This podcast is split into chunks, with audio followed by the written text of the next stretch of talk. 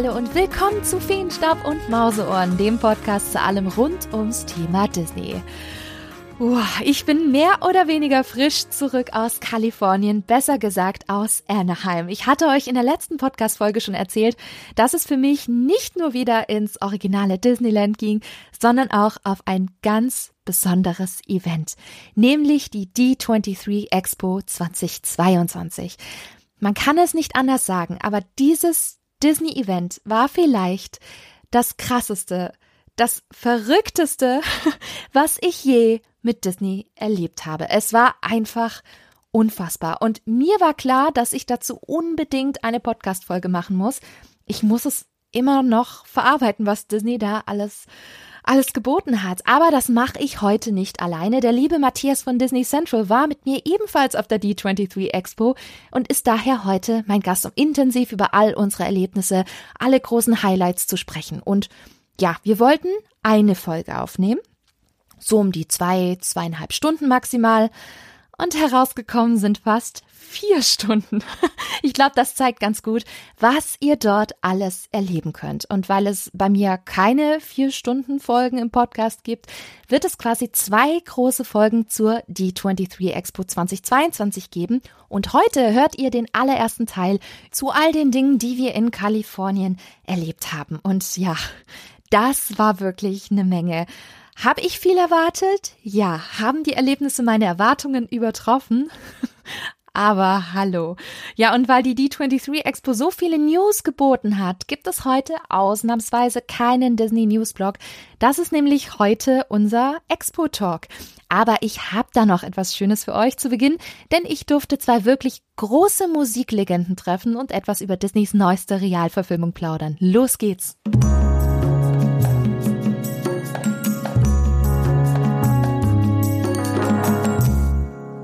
habt sicherlich schon von Pinocchio gehört, vielleicht habt ihr es sogar auch schon gesehen.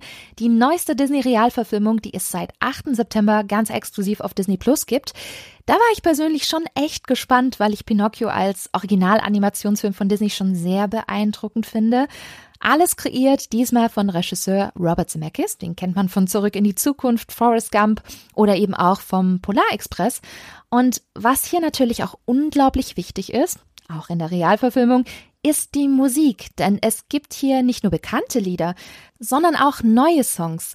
Und hier durfte ich mit zwei ganz tollen Menschen sprechen, nämlich Alan Silvestri und Glenn Ballard. Das sind beides ziemliche Legenden. Und als die Anfrage für das Interview eintrudelte, war ich, da bin ich echt ehrlich, unfassbar ehrfürchtig.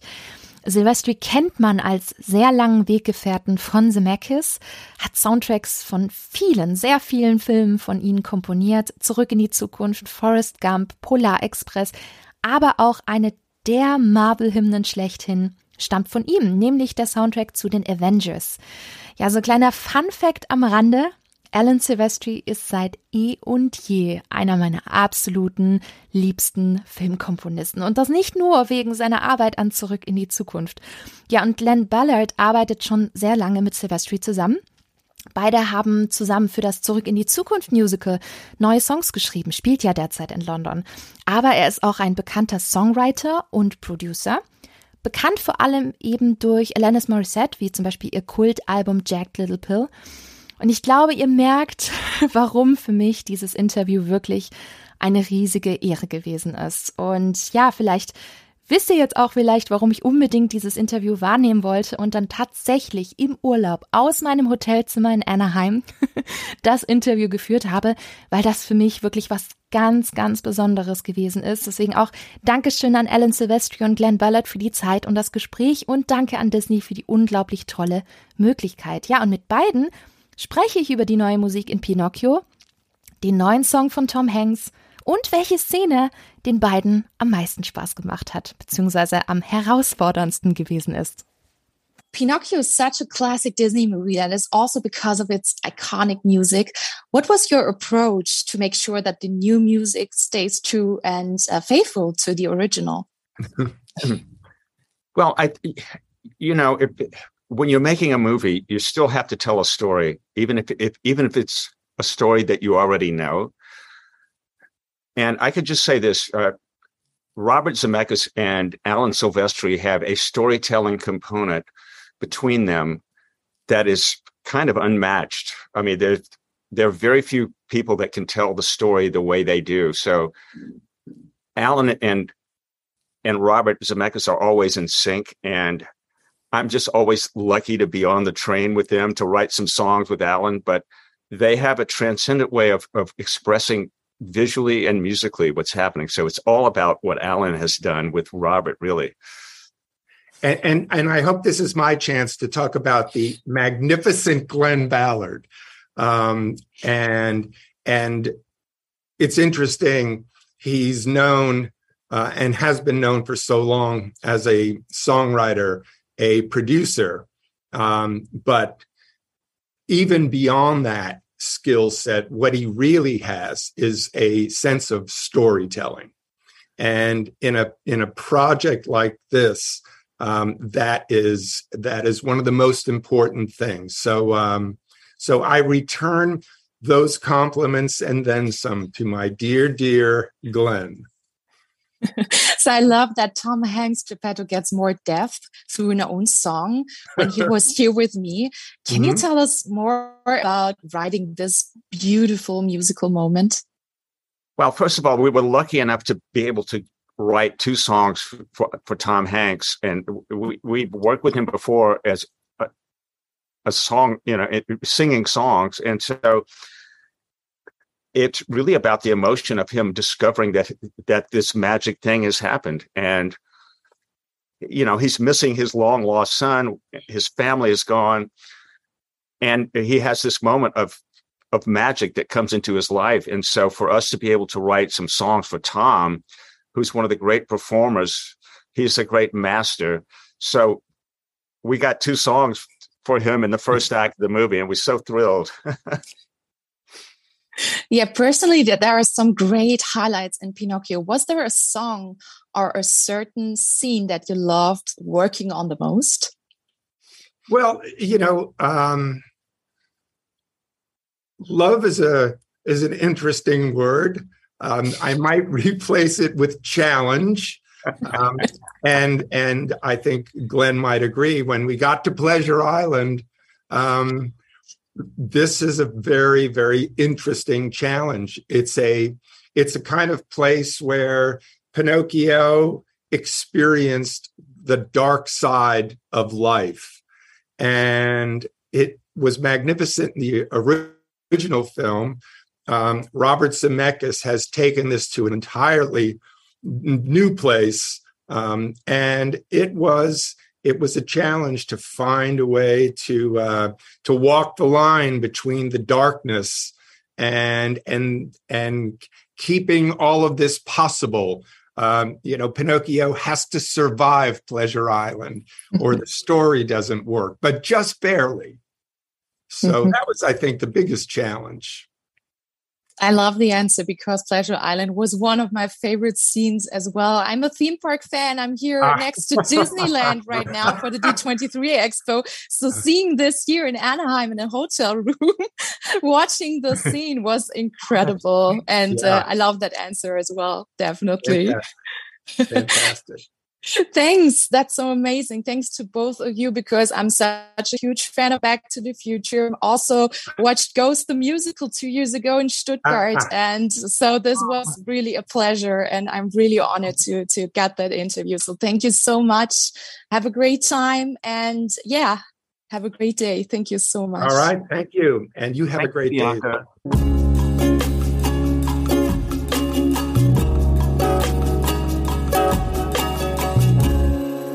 So, ich bin frisch aus Kalifornien zurück. Nicht nur aus Disneyland, sondern ja, von dem größten Disney-Event weltweit, der D23 Expo in Anaheim. Und was war das denn bitte? Drei Tage völliger Disney-Wahnsinn. Drei Tage voller Highlights, voller neuer Ankündigungen, neuer Trailer, neuer Einblicke in die Disney-Parks, neuem und exklusiven Merchandise. Es ist völlig verrückt.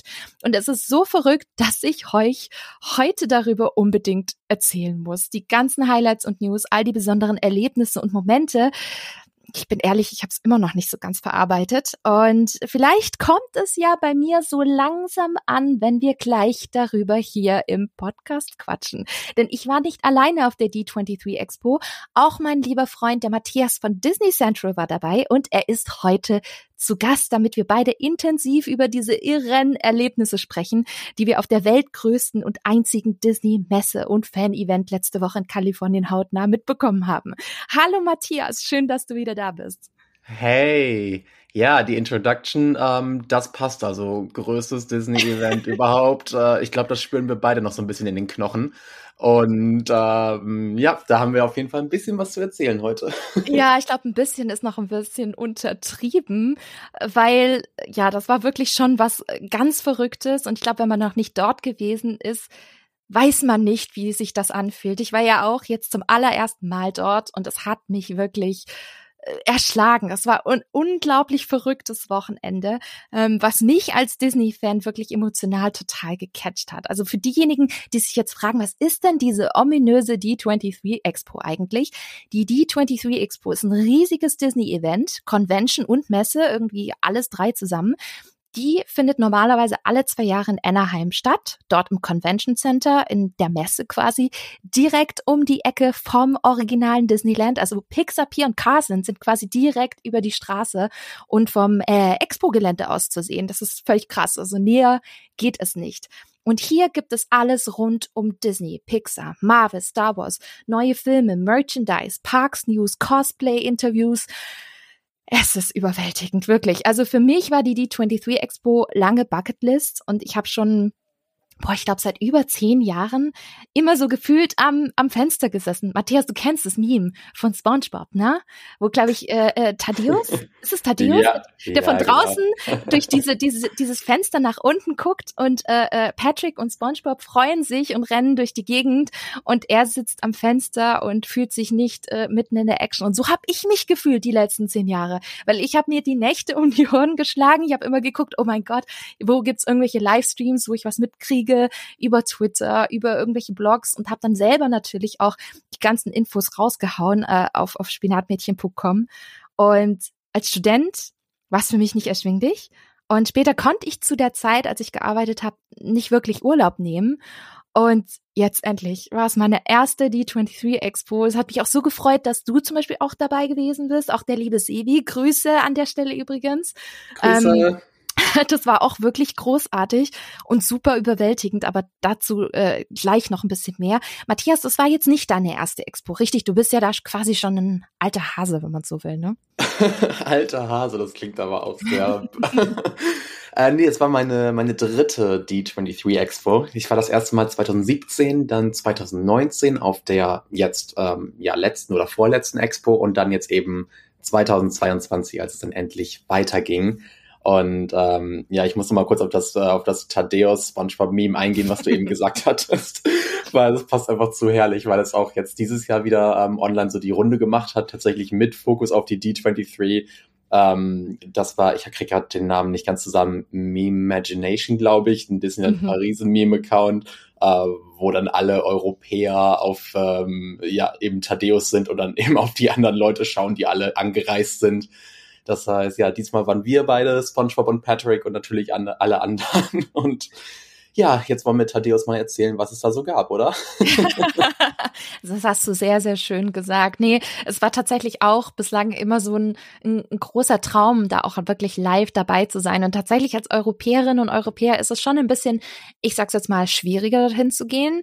Da haben es natürlich viele US-Amerikaner ein bisschen einfacher, ne? kürzere Flüge, kürzere Anreise, während wir halt wirklich diesen Langstreckenflug nach Anaheim machen. Und ganz ehrlich, nur für die Expo werden sich vielleicht viele viele auch denken, die nicht so bekloppt sind wie wir, nee, das mache ich doch nicht. Ähm, aber das Gute ist, man kann es halt auch super mit Disneyland kombinieren. Das ist direkt um die Ecke, es ist mitten im Herzen von Anaheim, das heißt drumherum super viele Hotels, super viele Restaurants. Ich sag nur Cheesecake Factory, lieber Matthias, ne? Mm. die Quesadillas. Ich habe gestern tatsächlich noch von diesen geträumt. Ihr müsst wissen, wir waren zweimal während der Expo ähm, in der Cheesecake Factory und das war so lecker. Es war so gut. Diese Quesadillas, davon träume ich äh, heute noch. ich ich glaube, ich gehe nachher mal rüber. Mm, Vielleicht kurz zur Erklärung. Ich, ähm, ich bin immer noch in Anaheim. Ich bin jetzt ähm, ja bis nächsten Sommer hier in Anaheim und ich laufe fast täglich an dieser Cheesecake Factory vorbei und deswegen ist das sehr, sehr fies. die Dinger ja, weil die sind verdammt lecker, aber mhm. kosten natürlich auch dann ein bisschen was. Zumindest wenn man ja. da jeden Tag vorbeigehen würde, dann stapelt sich das irgendwann ein bisschen auf. Ähm, ja, deswegen muss man sich ein bisschen zurückhalten. Aber es war lecker. Es war sehr, sehr lecker und davon so was von. Noch. Aber das ist das Gute, das ist halt wirklich, man hat drumherum viel zu essen, viel zu singen, viel zu erleben. Das heißt, wenn ihr vielleicht auch mal auf die D23 wollt oder euch das mal überlegt, dann lässt sich das sicherlich ganz gut mit dem Disneyland-Trip ähm, verbinden. Das haben zumindest auch einige Europäer und Europäerinnen gemacht, die jetzt auch ebenfalls an dem Wochenende da sind. Ähm, genau, ich habe mir immer gesagt, wenn ich das erste Mal auf die D23 Expo gehe, dann will ich das volle Erlebnis. Und für mich war es damals immer das Besondere, dass dort wirklich die ganzen Regisseurinnen und Regisseure da waren, die Cast, die ganzen Hollywood-Stars und immer live vor Ort und haben dort dann auch die neuesten Trailer und First Looks präsentiert. Und das findet in diesen ganz großen Panels statt, die so quasi so ein bisschen das Herzstück der D23 Expo sind, zumindest für mich. Und ich habe gesagt, boah, wenn ich dahin möchte, dann möchte ich das erleben. Und das ist tatsächlich nicht ganz so einfach und war in der Vergangenheit, äh, Matthias, du kennst das, normalerweise mit viel, viel Anstehen in der Nacht verbunden. Ähm, erzähl mal, wie es in der Vergangenheit war. Dieses Mal war es ein bisschen anders gelöst. Du bist da teilweise nachts hingegangen zum Convention Center, um dir einen Platz in der Line zu, ähm, zu sichern für die großen Panels, richtig? Ja, das ist äh, verrückt gewesen. Und wenn ich das jetzt so erzähle, dann werde ich wahrscheinlich nicht unbedingt den Leuten jetzt ähm, ja zu viel Lust auf diese Expo-Experience machen. Aber wie gesagt, es läuft alles ein bisschen anders mittlerweile. ähm, es war 2019 tatsächlich teilweise so, dass wenn man um ein Uhr, zwei Uhr nachts sich für bestimmte Panels, die eben am nächsten Tag dann oder am selben Tag dann vielmehr um 10 Uhr grob, grob starten, ja, dass wenn man dann eben um die Zeit rübergegangen ist, dass man schon keinen Platz mehr bekommen hat. Also acht Stunden vorher teilweise mit ähm, Overnight und das Ganze ist schon relativ heftig gewesen. Mhm. Ähm, vor allem die Warteräume, die hast du jetzt auch ein paar ähm, Stunden erlebt, liebe Bianca. Das ist mhm. halt eben diese, mhm. diese Tiefgarage, ähm, mehr oder weniger unter dem, unter dem Raum, wo das Ganze stattfindet. Und ja, die sind ein bisschen sehr stark klimatisiert, so dass ich mir da auch schon auf der letzten Expo 2019 ähm, spätestens am dritten Tag echt eine fette Erkältung eingeholt habe. Mhm. Ähm, das war vor Covid, da gab's das noch nicht. Aber ähm, ja, das war nicht ganz so schön tatsächlich. Genau. Aber, aber gehört auch irgendwie zur Expo Experience mit dazu. Also es ist so eine okay, Love-Hate-Relationship. aber diesmal war es ein bisschen anders, richtig? Genau, dieses Jahr gab es diese ähm, Overnight Lines erstens offiziell nicht. Ähm, ich glaube, um 4 Uhr, 5 mhm. Uhr wurde offiziell das Expo-Gelände dieses Jahr eröffnet, was aber auch wohl, wie ich gehört habe, ein bisschen zu äh, Problemen dann beim Einlass geführt hat, weil eben Leute dann halt schon länger draußen gewartet haben, weil sie unbedingt rein wollten. Ähm, das war wohl auch ein bisschen schwierig, aber da haben wir jetzt als, ähm, also unsere Gruppe, wir beide mit dem lieben Sevi jetzt nichts von mitbekommen, mhm. weil es eben dieses Jahr ja die ähm, Reservations verstärkt gab nochmal und wir da alle echt verdammt glücklich waren oder Glück gehabt haben vielmehr ähm, so dass wir uns das äh, große Anstehen in dem Sinne bei den meisten Sachen zumindest sparen konnten. Ja, zum Glück. Also ich hatte noch das Glück, ähm, ich habe mir ein Prefer-Ticket geleistet. Äh, damit hatte man quasi sicher einen Platz in den großen Präsentationen von Disney, Marvel und Co. Und das war mir persönlich tatsächlich auch fürs erste Mal sehr, sehr wichtig. Und es war auch ziemlich Glückssache, an diese Tickets zu kommen. Also ganz viele haben mich angeschrieben, haben gesagt so, oh mein Gott, äh, äh hier, das hast du wegen deinem Blog doch bestimmt bekommen, da kommt man doch nie hin. Doch, aber es ist unglaublich hart, die zu bekommen, weil es gibt nur eine limitierte Anzahl. Also Expo-Tickets gibt's viele, aber von diesen Tickets gibt's glaube ich, nur 500 Stück glaube ich un ungefähr. Ich habe mal ein bisschen durchgerechnet und geschaut. Das sind nicht viele Leute gewesen tatsächlich im Verhältnis zu den Expo-Besuchern. Und die Tickets waren innerhalb von fünf Minuten ausverkauft. Und dann hat natürlich die Ticket-Website noch so ein Queuing-System, was dir ähm, nach Zufallsprinzip einen Platz in der Queue ähm, vorsieht. Nicht der erste Mal zuerst, sondern jeder hat quasi ein bisschen dieselben Chancen wie bei einer Lottery oder so. Und ich hatte Glück, dass ich tatsächlich bei den Leuten dabei war, die einen Platz ganz vorne gekriegt haben. Und ich konnte es tatsächlich buchen. Ja, ähm, es hat den stolzen Preis, ne? 899 Dollar. Aber dafür saß ich auch immer ganz vorne und konnte wirklich toll sehen, ohne lange Anstehzeiten. Und ich muss echt sagen, für mein allererstes Expo-Mal hat sich das wirklich, wirklich gelohnt. Aber man hat auch, und das habe ich jetzt gemerkt, eine mega Zeit, wenn man nur das normale, reguläre Ticket hat. Das kostet für die 23-Mitglieder 229 Dollar, für Nichtmitglieder 279 für drei volle Tage. Und das braucht ihr auch. Das habe ich jetzt auch schon wieder gemerkt. Ne? Also wenn ihr nur einmal kurz in den Shop wollt um euch irgendeine Sammlerpuppe äh, äh oder so zu kaufen, dann ist es natürlich was anderes. Aber wenn ihr wirklich die Experience, die richtige Full Experience einer D23 Expo erleben wollt, dann würde ich echt euch empfehlen, diese drei vollen Tage auch, auch auszunutzen, weil da wird so viel geboten das ist, das ist völlig verrückt. Matthias, du hattest das reguläre Ticket und es war sicherlich auch für dich ein, ein tolles Erlebnis. Ich habe ja so ein bisschen verfolgt, was du alles so gemacht hast parallel, während ich zum Beispiel viel, in vielen großen Panels war. Ähm, das würde sich wahrscheinlich auch, also das hat sich total gelohnt, oder? Total. Also ich habe in allen drei Jahren jetzt immer das normale Ticket gehabt, auch für mhm. drei Tage. Denn ähm, wie Bianca gerade schon sagte, also ihr braucht diese Zeit wirklich. Nicht nur, weil es eben so viel einfach zu, zu tun, zu sehen ähm, etc. gibt, sondern eben auch, weil diese ganzen Panels, die ja stattfinden, über alle drei Tage verteilt sind. Ähm, und wenn man die Tickets kauft, dann ist sehr, sehr, sehr wahrscheinlich noch überhaupt nichts über das Programm bekannt. Das heißt, man hat halt wirklich kein, äh, keine Möglichkeit, das Ganze irgendwie zu planen um zu sagen, hey, an diesem Tag findet das ähm, Panel über den Film statt, der mich so sehr äh, interessiert und heiß macht. Das gibt es so nicht. Deswegen, ich kann nur empfehlen, alle drei Tage zu machen. Gerade jetzt eben, wenn man extra für die Expo anreist, ist es eigentlich gar keine, gar keine Diskussion, würde ich sagen. Also, das sollte man auf jeden Fall machen. Und ähm, genau, mein, ähm, mein, mein Alltag sah ein bisschen anders aus als deiner nochmal. Wir haben halt ein paar Sachen zusammen gemacht, ähm, sind aber dann eben auch getrennte Wege gegangen, einfach weil die Interessen immer ein bisschen anders liegen natürlich. Und ähm, wie gesagt, man braucht die Zeit letztendlich einfach. Und ich habe in den letzten Jahren schon gemerkt, dass ich verdammt gerne ähm, einfach auf dem Showfloor auch bin, wo mhm. eben diese, ähm, ja, die ganzen kleinen ähm, Ausstellungen sind und irgendwelche Giveaways hier und dort, Photo-Opportunities, wo man eben andere Fans trifft, wo man Imagineers trifft, einfach mit denen reden kann ähm, und einfach voll in seinem Element ist. Äh, das ist so für mich, das ist für mich persönlich äh, tatsächlich das, das Herzstück der Expo. Und da seht ihr schon, die Expo ist so riesig, das ist so eine eigene Welt, dass, ähm, dass man einfach komplett andere ähm, ja, Erfahrungen machen kann, Experiences haben kann, mhm. je nachdem, wo man seinen Fokus drauf legt. Und das ist für mich auch das Coole einfach an der Expo, dass sie so vielfältig ist und so viele Chancen gibt. Ja, du hast es gerade schon gesagt, der Showfloor, das ist das, was mich mega beeindruckt hat. Ich dachte immer, das ist groß.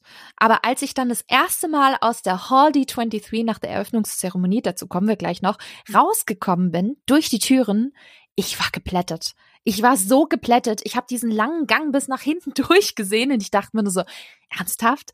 Ernsthaft? Also ich habe ich hab, ich hätte nie gedacht, dass das so riesig ist. Also wirklich. Das ist geil, ne? Wahnsinn. Und vor allem alles nur Disney. Ihr müsst euch vorstellen, das ist wie eine riesengroße Messe, aber eben zum Thema Disney. Und da findet ihr halt mega viele Aussteller, wie auch Amazon, Target, ähm, amerikanische Make-up- und äh, Parfumhersteller. Da habt ihr auch Ravensburger und Steif. Ravensburger war dieses Jahr vertreten mit ähm, dem äh, Lorcana äh, Trading Card Game. Das ist ein neues äh, Sammelkartenspiel, was jetzt rauskommt zu Disney. Sah auch sehr schön designt aus. Ich glaube, ich bin nicht so der Sammelkartenfan, aber ich glaube, für, für gerade jemanden, der, der sowas äh, mag, könnte das richtig gut sein, weil die äh, limitierten Sets waren nach einer Stunde schon ausverkauft. Das war völlig äh, crazy, wie sie sich drauf gestürzt haben. Steif war auch da mit exklusiven Disney-Plüschis. Matthias, ich liebe die Steif, ich liebe die Steif. Meine Mama hat sich doch was vom Steif gekauft, tatsächlich. Echt? ja, Echt? ja. was, so was hast du gekauft? Mickey und Minnie und Winnie Pooh tatsächlich. Die drei. Ach, cool. Mhm. Die sahen mhm. aber auch gut aus. Welcher, äh, welcher Mickey Mini waren das? Die Das waren die, die du mir gezeigt hattest. Die sogar. von dem Foto, okay, cool. Ja, Ja, ja, und ich Ja. war total überrascht, als ich dann gesehen habe und ich fand die auch tatsächlich auf dem Bild nicht so schön und in echt fand ich die aber sehr, sehr schön. Die haben mir die total sind super gefallen mir süß. richtig gut. Also ihr kriegt dort auch sehr exklusive Sachen und natürlich Loungefly, Funko, ne, auch exklusive Backpacks und Figuren, die es nur dort gibt. Ähm, Box Lunch, die amerikanische Kette für für Nerd-Stuff ist dort. Pandora, aber auch Disney Cruise Line oder Disney Vacation Club. Also es ist wirklich gigantisch groß, Alles. was ihr dort findet. Ist eigentlich alles, Alles. Musik, ähm, Musik, es gibt Sch ähm, Schallplatten dort, ähm, exklusive, die ich mir auch gekauft habe, zum Beispiel von Hercules von Susan Egan signiert, die ähm, Originalstimme von Mac. Ähm, das war mein allererster Stopp tatsächlich auf der Expo. Das war so mein Go-To. Ich war äh, schnurstracks wirklich dahin zu diesem ähm, Shop, um das eben abzubekommen und es hat funktioniert. Ja, und wenn ihr D23 Gold Member seid, bekommt ihr an den Ständen zum Teil auch noch Rabatte oder irgendwelche Goodies on top. Also D23 ist der offizielle Disney Fanclub. Die veranstalten auch quasi die D23 Expo. Sprich, die Expo wird jetzt nicht gemacht von irgendeiner Zwischen-Event-Firma, die gemeint hat, oh ja, ein Disney-Event könnte ganz gut sein für die Leute. Nein, das Event ist von Disney direkt. Und das spürt man auch. Das spürst du. Da sind sogar Cast-Member, die dort während der Expo arbeiten, in den Seelen, die das mitorganisieren aus Disneyland. Also es sind nur, nur Castmember sogar, also fast nur Castmember. Man sieht an allen, an allen Ecken sieht man äh, wirklich Castmember. Das ist, äh, das ist einfach nochmal was ganz Besonderes, weil das ja auch für die wirklich special ist, dieses Erlebnis zu haben, weil das ja ein ganz anderer Alltag ist zu dem, was sie normalerweise kennen. und äh, ja, vor allem auch viel wuseliger, glaube ich. Das ist gefühlt ähm, nach dem Feuerwerk den ganzen Tag. Wenn man so in Richtung Crowd Control oder so denkt, weil an manchen Ständen ging es auch wirklich ab mit Freebies und äh, da hatten wirklich die Castmember viel zu tun, weil es gibt dort auch sehr, sehr viele nette exklusive Freebies wie Pins, Buttons, Postkartensets, Poster, Kunstdrucke, wobei man da hier auch nicht alles direkt bekommt, was es dort gibt, weil es gibt Special-Sachen, die muss man in einem Reservierungssystem, äh, wovon du ja gerade auch schon gesprochen hast, ähm, das musst du quasi, da musst du dich für bewerben und hoffen, dass du quasi dafür was kriegst. Und ansonsten sind die Chancen wirklich nicht ganz so hoch, dass du eins von diesen Freebies bekommst. Ich hatte Glück, ich habe eins trotzdem bekommen. Ich habe auch gesehen, diese gab so kleine Pixar-Bälle, ähm, so kleine, gerade die aus, aus, aus Toy Story, richtig cool. Ähm, die haben sie dann auch irgendwann mal rausgegeben an Leute ohne Reservierung. Aber normalerweise hast du schon eine Reservierung gebraucht, um dieses Freebie zu bekommen. Also Achtung, nur weil ihr irgendwas seht, heißt es noch lange nicht, dass ihr wirklich garantiert das dort vor Ort bekommt. Es sind Meins, meins, viel meins. zu viele Leute. Ja, genau. Wie die Möwen aus Findet Nemo so ein bisschen. Ähm, ich gab zum Beispiel einen Ratatouille-Print zum 15. Jubiläum, ähm, der auch live von einem Künstler signiert worden ist. Gab es auch nur mit Reservierung. Hat mich ein bisschen geärgert, weil ich großer Ratatouille-Fan bin. Und ich dachte, oh, das hätte ich gern. Aber ah, sieh mal, das habe ich gar nicht chance. mitbekommen zum Beispiel. Unglaublich. Die haben allen Leuten im Minutentakt erklären müssen, hey, das ist äh, nur mit Reservierung, äh, es ist abgezählt, äh, wir haben die äh, Ansage auch von Pixar bekommen, dass es nur für Leute ist mit Reservierung. Also ja, aber es gibt, es geht wirklich überall was ab. Es ist auch crazy, weil an den einzelnen Ständen gibt's auch wieder so kleine Mini-Präsentationen und Panels. Da muss man irgendwie gar nicht sich anmelden, da kann man sich einfach dazustellen. Ne? Also, was ich ganz, ganz toll finde, ich habe zum Beispiel Dan äh, Trachtenberg dort gesehen, wie er über den neuen Disney Plus Hit Prey äh, gesprochen hat, da, das Predator Prequel, was ich übrigens richtig, richtig gut fand. Große Empfehlung von mir. Also wenn ihr so ein bisschen Thriller, Horror mögt, unbedingt angucken. Den fand ich großartig. Oder bei äh, Walt Disney Animation Studios, da hast du zum Beispiel auch Legenden sehen können wie Andreas Dea oder Eric Goldberg. Also es geht überall was ab. Das heißt, selbst wenn ihr nicht diese großen Panels, auf die wir übrigens gleich eingehen werden, wenn ihr die nicht bekommen solltet, könnt ihr überall irgendwas erleben. Und das fand ich das Faszinierende, weil ich hätte nicht gedacht, dass dieses Programm so vollgestopft ist. Aber das führt halt auch ein bisschen zu FOMO. Also Fear of Missing Out. Du hast Angst, was zu Total. verpassen. Du denkst dir, oh Scheiße, Total. was entscheidest du dich? Es ist schlimmer als auf jedem Musikfestival, wirklich. Wo du dir überlegen musst, okay, Mainstage, Stage A, Stage B, wen nimmst du? Welchen Künstler siehst du um 2015? Und so ist die D23 auch. Ähm, aber auf eine gute Art und Weise irgendwie, finde ich. Ja. Ja, und, und gerade diese kleinen Panels, was du gerade sagtest, diese kleinen Talks, Präsentationen, die sind halt auch nicht wirklich ähm, groß angekündigt, muss Mhm. ich sagen. Also ganz viele Dinge, äh, da läuft man einfach dran vorbei und denkt sich so, Moment, Mhm. die Person kenne ich. Was, was, warum weiß ich das nicht? Was ist da los? Weil es gab zum Beispiel, das habe ich dann ein paar Tage vor der Expo äh, mitbekommen. Es gab ein kleines Panel ähm, zu Kim Possible zum Beispiel, wo ich ein riesiger Fan bin, ähm, zum 20. Jubiläum jetzt auch dieses Jahr. Und da waren dann Christy Carlson Romano und Will Friedel, die beiden Originalstimmen von Kim und Ron auf der Stage und haben ähm, ja einfach darüber geredet. Ähm, Habe ich zwar leider nicht sehen können, weil das mit einem anderen Panel eben kollidiert ist. Äh, deswegen, da haben wir wieder FOMO, ne? Aber ähm, es ist einfach trotzdem cool zu wissen, dass auch eben andere ähm, ja, Experiences angeboten werden. Und ähm, man muss ja auch dazu sagen, es gibt halt immer noch mal ähm, dann Leute, die das Ganze dann auch mit aufnehmen und irgendwo online stellen. Klar, das ist nicht dasselbe, es live zu sehen, aber äh, man muss ganz klar seine Prioritäten setzen auf der Expo und wirklich für sich klar wissen, okay, das ist mein Ziel jetzt für heute, das ist mein absolutes Go-To. Mhm. Ähm, ich gebe alles auf, um wirklich das zu erleben. Und äh, da muss man noch Plan B, Plan C und Plan mhm. D bereit haben, falls das Ganze eben nicht funktioniert. Und vor allem, man kann halt auch nicht so planen, wie man es vielleicht aus den Disney-Parks kennt. Also ich bin ja eine tot totale Planerin und äh, ich krieg immer ich krieg's immer irgendwie hin, dass ich äh, so viele Dinge wie möglich in der kurzen Zeit schaffe und dann nach meinem Trip sage, ey, ich habe alles gemacht, was ich machen wollte. Das ist auf der Expo anders. Das ist auf der Expo anders, weil ganz ehrlich, man muss damit leben, dass man nicht alles schafft. Und ich glaube, wenn man diese Einstellung so ein bisschen verinnerlicht, dann hat man auch wirklich Spaß auf der Expo und geht auch ein bisschen gelassener ran. Äh, mir ist es auch am Anfang vor der Expo aufgefallen, dachte ich mir, oh Gott, wie willst du das schaffen? Du interessierst dich für das, das äh, hört aber auf, wenn das andere schon wieder anfängt anfängt.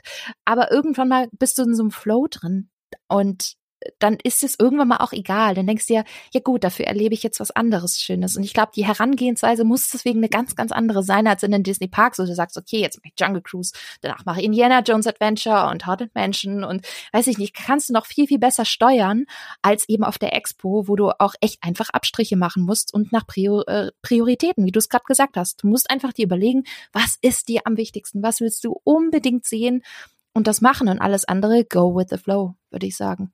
Ja, und auch ab und zu äh, muss man eben ja Abstriche machen, wenn man irgendwo vorbeiläuft und da gerade äh, sieht, oh, da wird gerade eben ein Giveaway äh, rausgegeben an alle Leute, aber die Schlange ist eben sehr, sehr lang. ja. Da muss man sich eben schon überlegen, okay, wo ist jetzt mein Fokus? Will ich dieses Giveaway haben oder will ich zu meinem eigentlichen Ziel kommen?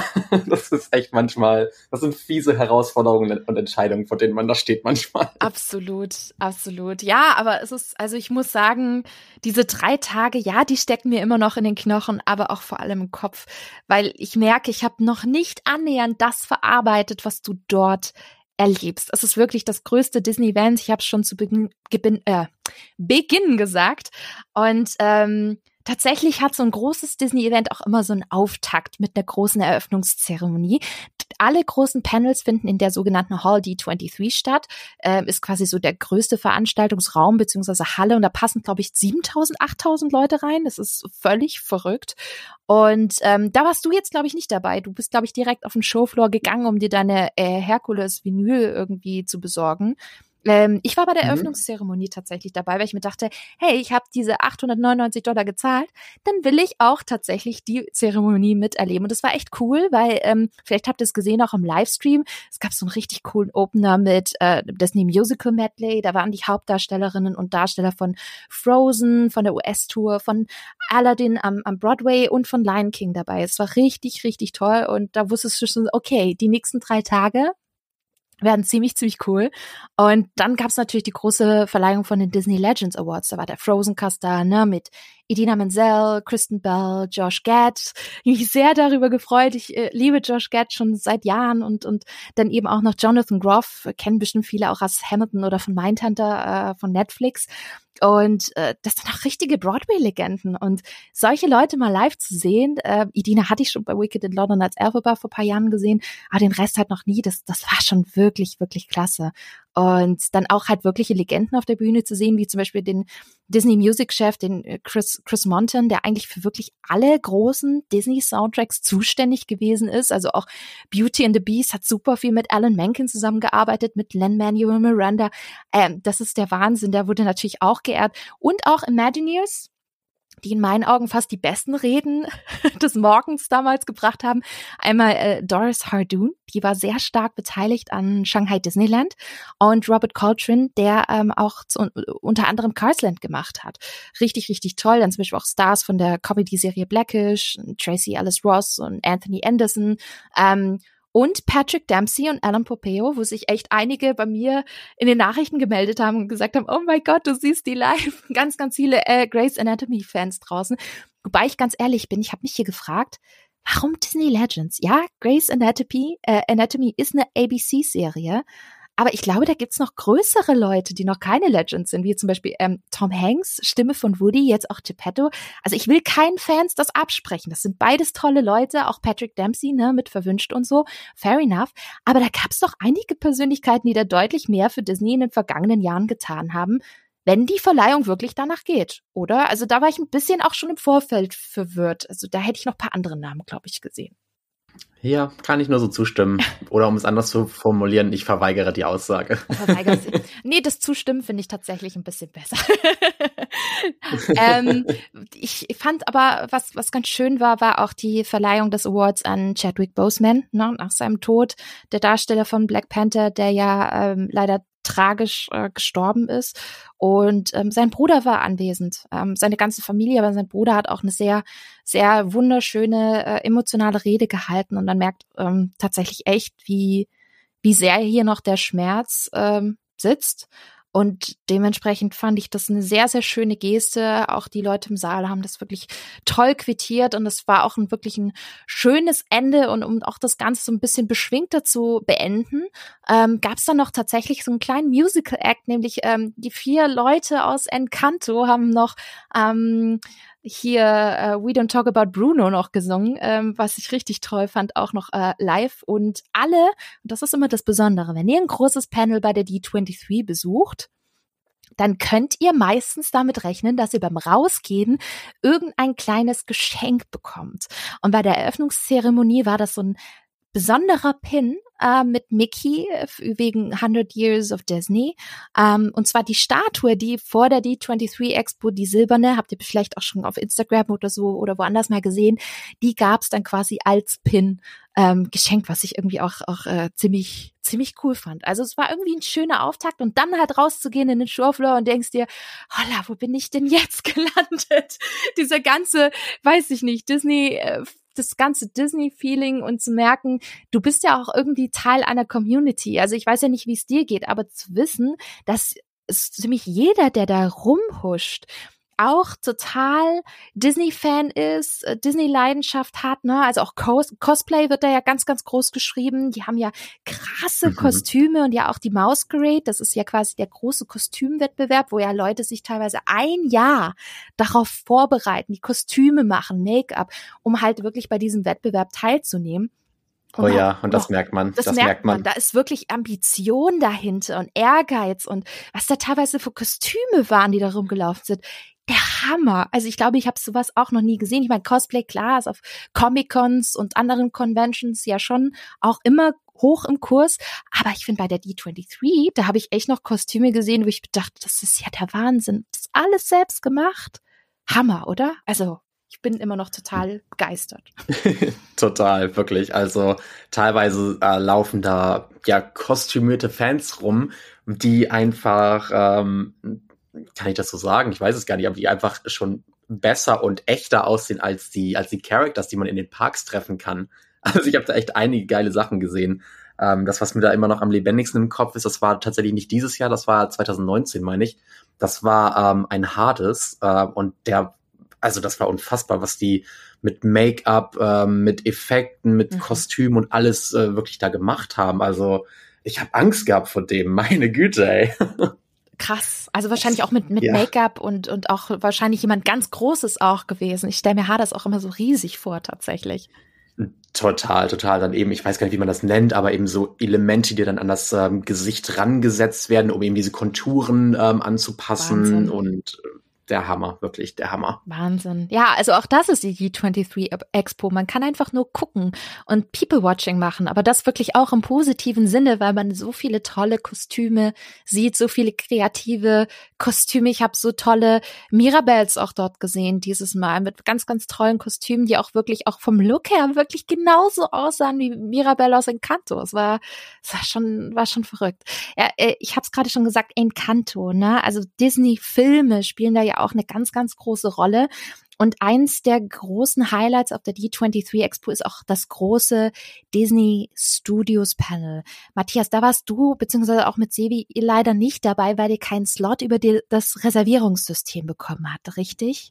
Genau, das war ein bisschen schade. Ähm, da war dann unser Plan, weil wir es ja auch unbedingt erleben wollten, dass wir da eben dann entsprechend in die Line gehen vorher. Mhm. Ähm, nur die Line war dann halt schon ja, geschlossen. Ähm, ich glaube, Sevi hatte geschaut äh, knapp drei Stunden bevor es losging, irgendwas um den Dreh. Und da hieß es leider schon, ja, Standby ist geclosed, da kommt ihr nicht mehr rein. Das ist natürlich super schade, ne? Also für die Leute, die dann natürlich unbedingt da auch rein wollen. Aber das ist halt genau das bei der D23 Expo. Wenn du halt nicht dieses Preferred-Ticket hast, kannst du nur hoffen, dass du eine Reservierung in der Lotterie bekommst. Ähm, da suchst du dir quasi für jeden Tag bestimmte Highlights aus, aus bestimmten Bereichen.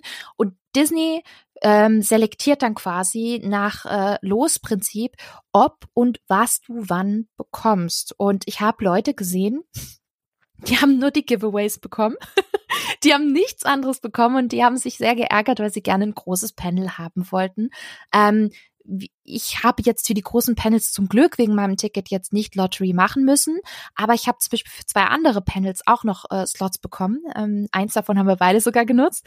Und äh, du hattest tatsächlich auch hier und da mal äh, größere Sachen bekommen, richtig? Genau, ich hatte ähm, das große, große Glück und habe das Marvel und Star Wars ähm, und ähm, 20th Century Panel bekommen. Nennen wir es mal das Marvel Panel, um es ein bisschen kurz zu halten. also eben auch eines der ganz großen Panels in der Hall D23. Ähm, das habe ich bekommen und dann noch zwei weitere. Einmal für eine ähm, Tron ähm, Anniversary Feier, kann man sagen. Und das zweite war noch eins, was mir auch sehr, sehr wichtig war. Das war das Disney Gaming Panel, das Gaming Showcase hieß es, glaube ich. Sehr cool. Ja, da genau. gehen, wir, gehen wir gleich auch nochmal drauf ein. Ähm, tatsächlich äh, hätte ich dich auch gerne beim Disney Studios Panel dabei gehabt. Ist ein bisschen schade. Ich konnte leider. Aber da hätte, ich, da hätte ich mich auch gern dabei ja, gehabt. Ja, ich hätte. ist schade. Bei, bei meinem Ticket war halt keine Plus eins dabei, sondern nur mein Ticket für mich selbst. Ähm, sonst hätte ich natürlich immer jemand immer mitgenommen und äh, saß dann aber halt dann immer, ich sag's es mal, alleine, äh, was aber jetzt nicht so schlimm ist, weil man immer ins Gespräch irgendwie kommt mit, mit verschiedenen Leuten. Und ihr habt sicherlich da draußen auch schon einiges mitbekommen, was da bei diesem Disney Studios Panel alles abging. Und das war tatsächlich echt äh, äh, schon ein kleines Feuerwerk mit äh, der ein oder anderen Überraschung, die mich auch sehr gefreut hat. Ich meine, es ging um Hokus Pokus 2. Ich glaube, der Trailer müsste mittlerweile auch draußen sein. Ich glaube, die haben den parallel veröffentlicht, soweit mhm. ich weiß.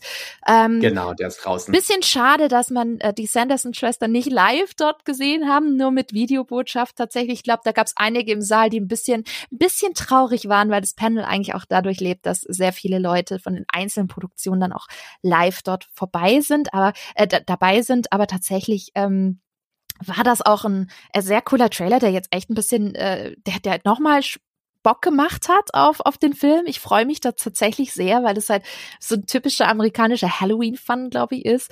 Und ich habe so Lust auf gell? diesen Film, das kannst du dir nicht vorstellen. Ich freue mich auch. Ich, ich mag so Filme, vor allem zu Halloween. Und ich glaube, das wird richtig, richtig cool.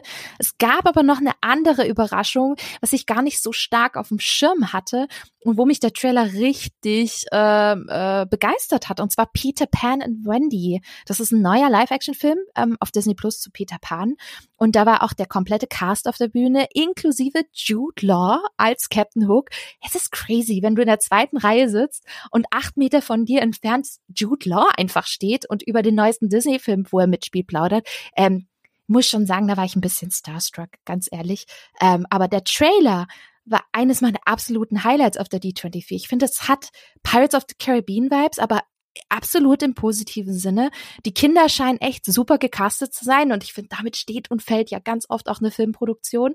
Und ähm, die Szene, wo Peter Pan und die Darlings dann vom Big Ben abfliegen, das war visuell so cool gemacht. Also da freue ich mich echt drauf. Das sieht sehr, sehr klasse aus und kommt nächstes Jahr im Frühjahr auf äh, Disney Plus. Da gibt's doch kein genaues Datum, aber ich bin mega gespannt und äh, hoffe, dass der Trailer dazu, ich glaube, der ist noch nicht rausgekommen. Ich meine, es gibt einen Teaser-Poster, aber noch keinen Trailer, richtig? Genau, und das ist eines wieder der coolen ähm, D23 Expo Exclusives, dass eben nicht nur die Stars auf der Bühne stehen, dass man eben nicht nur Giveaways bekommt, sondern man bekommt auch eben exklusive mhm. Szenen, Trailer, ähm, Musical Performances, einfach alles geboten.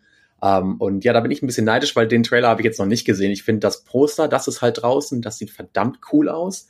Also da sehe ich auf jeden Fall Potenzial. Aber ich habe halt eben noch nichts gesehen davon und bin so ein bisschen so, hm, okay, Bianca, erzähl mir mal alles, erzähl mal noch ein bisschen mehr. Ja, und vor allem das Schlimme ist, ähm, das geht so schnell, wie halt heutzutage auch die Trailer geschnitten sind, dass äh, man denkt, oh Gott, stopp, stopp, stopp, bitte, ich will, ich will mir die Szenen noch mal genauer anschauen. Also so richtig kurz die Stopptaste finden und die analysieren, weil wir haben es jetzt gerade schon von Exklusivität und Trailer analysieren. Und ein Trailer da hätte ich mir das sehr gewünscht, auf die Stopptaste zu drücken. Und das ist nämlich The Haunted Mansion. Das war wirklich großartig. Ähm, Regisseur Justin Simeon war ja dort und hat dann auch erzählt, dass ein ganz, ganz großer Disneyland und Haunted Mansion Nerd ist, was natürlich immer so ein bisschen beruhigt, wenn es um so Verfilmungen geht. Und er hat sogar früher dort gearbeitet. Die haben seinen ganz, ganz alten Castmember-Ausweis da gezeigt, ähm, mit gelbem Hintergrund und Disneyland-Logo und äh, hat dort auch schon gearbeitet. Die haben übrigens äh, Jared Leto als Headbox äh, Ghost weder bestätigt noch dementiert. Es klang aber schon so als ob es mehr oder weniger safe ist. Und das ist auch merk sehr merkwürdig. Ja, fand also. ich auch ein bisschen schräg. Und dann hat er auch gemeint, ja, äh, und Jared Leto wird der Headbox Ghost, according to TikTok. Und äh, er wollte es nicht wirklich bestätigen. Und dachte ich mir, ja komm, jetzt sagt's doch endlich. Also ja, aber es gab noch ein anderes Announcement nach dem Trailer, erzähle ich euch gleich, kam nämlich so ein Doom Buggy, also das äh, quasi Zweier-Gefährt, Wagen, mit dem du quasi durchs Haunted Mansion fährst in diesem Endless Ride System ähm, angefahren, hat sich umgedreht und wer saß drin? Jamie Lee Curtis. Das war quasi die Bestätigung, dass sie Madame Leota spielt in Haunted Mansion und dann ist dann Justin Simeon eingestiegen und dann sind sie beide von der Bühne gefahren in diesem Doombuggy. Das war auf jeden Fall eine sehr, sehr lustige und coole Szene, muss ich sagen. Also das stelle ich mir so cool vor. Ich habe da ein Bild von gesehen und ich, ja, ich kann es mir nicht vorstellen, wie das ist, wenn das Ding da angefahren kommt. Man denkt sich so, was zum Teufel ist jetzt los? Und es kam sogar der Sound Soundtrack, ne, also die Orgelmusik von Haunted Mansion und, und äh, alle Leute sind total unruhig im Saal geworden und dann gab's halt diesen, diesen großen, diesen, diesen großen Reveal und die Leute sind so ausgerastet. Wirklich, es gab so ein großes Gejubel und Geschrei. Also generell hatte ich das Gefühl, die Leute sind sehr positiv auf, auch auf den Trailer angesprungen. Das ist das ist der Trailer, wo ich sage, oh, ich hätte gerne jetzt Szene für Szene analysiert, weil die ersten weiß ich nicht, 10, 15 Szenen, die geschnitten gezeigt werden nacheinander, sind Fanservice 3000. Du, äh, ich weiß nicht, du, du erkennst so viele Szenen wieder die du aus Haunted Mansion oder auch aus, aus Phantom Manor kennst und liebst, dass du denkst, oh wow, da hat jemand wirklich ganz genau darauf geachtet, dass die Stilistik und das Design von der Attraktion auch wirklich gut in dem Film umgesetzt wird. Also klar, es ist Family Fun, es ist Comedy, es ist auch ein Familienfilm, das merkt man, aber es ist durchaus, es hat auch seine gruseligen, düsteren Momente. Und ich bin echt gespannt, weil ich fand, das sah echt nice aus und auch die Cast, so also gerade äh, hier Owen Wilson, auch Danny DeVito war kurz zu sehen. Die Leute haben sich auch mega gefreut. Man hat sofort die Reaktionen im Saal gehört, wenn man die einzelnen Leute auch im, im Trailer gesehen haben. Ähm, das kam schon verdammt gut an. Auch den Headbox Ghost hat man kurzzeitig gesehen. Ähm, ich hätte aber gerne noch mehr gesehen, weil wie es halt bei Trailern so ist, das geht manchmal viel zu schnell viel zu schnell geschnitten. Ich hätte da gerne ein bisschen, Ach, das glaube ich. Ja, auf die auf die Pause-Taste gedrückt. Ich weiß nur, die ersten 20, 30 Sekunden waren einfach nur, oh das, oh das haben sie auch mit rein. Oh mein Gott, oh mein Gott. Zum Beispiel die duellierenden ähm, Gentlemans aus dem aus der äh, Ballsaalszene in den Gemälden. Das äh, haben wir in Paris quasi in der in der Warteschlange ähm, in einem kleinen Effekt in dem Bild. Äh, in den anderen Haunted Mansions ist es quasi eine feste Szene, wenn man so will, innerhalb der Ballsaalszene und äh, das habe ich gesehen und das ist mir so richtig im Gedächtnis geblieben, weil das relativ cool eingesetzt war. Also ich freue mich auf den Film, bin sehr gespannt. Es gibt aber einen Wermutstropfen, ganz frisch reingekommen. Haunted Mansion wird verschoben. War eigentlich für März. Was? Ja, what? War eigentlich für März geplant und wird verschoben auf August wegen der Post-Production. Die brauchen wohl doch ein bisschen länger als geplant. Meh. hm.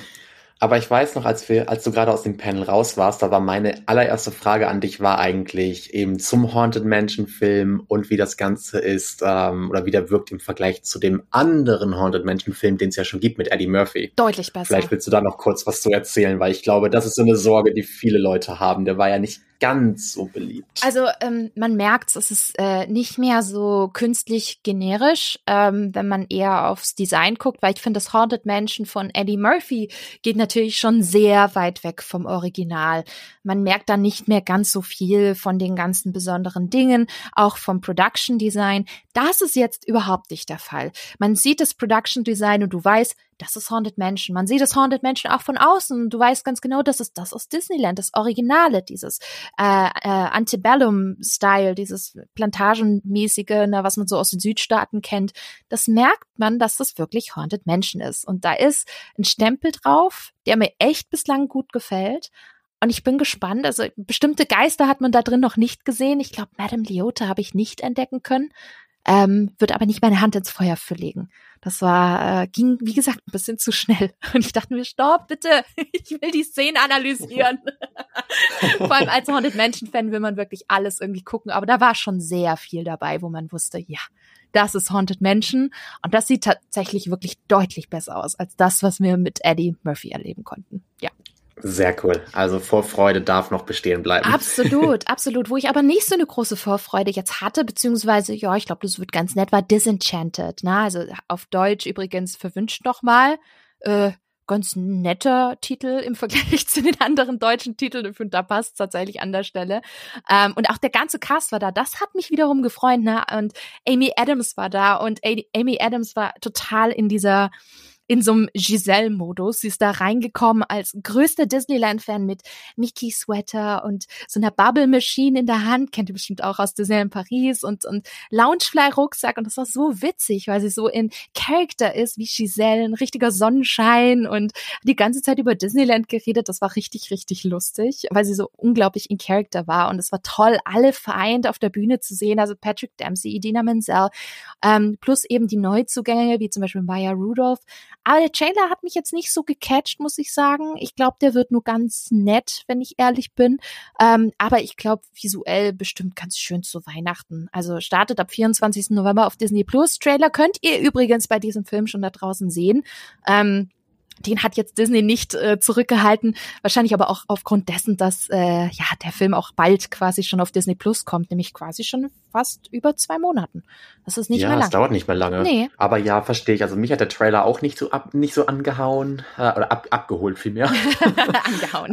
ähm, aber ich glaube, wo wir, wo wir uns zumindest drauf freuen können, ist, glaube ich, sehr, sehr coole Musik in dem Film. Ja, absolut. Und das ist schon, schon Argument genug, mhm. um den, äh, um dem wirklich eine Chance zu geben. Ja, und Von daher, märchenhafte ja. Kostüme auf jeden Fall. Also wer auch Kostümfilme und Märchenfilme mag, ähm, visuell hat er mir sehr gut gefallen tatsächlich. Da waren schöne Szenen dabei, wo ich super gespannt bin. Und ich sag's mal so, ähm, auf Disney Plus, wenn ihr Abonnent oder Abonnentin seid, einschalten geht kann man sich auf jeden Fall definitiv angucken. Ähm, wenn wir schon bei Filmen sind, wo ich mir unsicher bin, das war auch Mufasa, The Lion King. Das ist das Prequel zum CGI-König der Löwen-Film von, von John Favreau, also quasi die Live-Action-Verfilmung. Kann man da gar nicht sagen. Es ist ja auch ein Animationsfilm, wenn man so will. Und da haben wir exklusiv den Teaser-Trailer dazu gesehen, den ich ziemlich nichtssagend fand. Also man sieht die Savanne, man hat da halt diesen typischen Teaser-Trailer-Charakter, dass man viele Schnitte hat und auch immer wieder schwarzen Bildschirm. Da haben wir dieses passend irgendwie zur, zur Trailer-Musik geschnitten und man sieht Mufasa als jungen Löwen ähm, und auch die erste Begegnung mit Sarabi, also Simbas Mutter. Das war's. Ja, also der einzige Hoffnungsschimmer, den ich habe, mhm.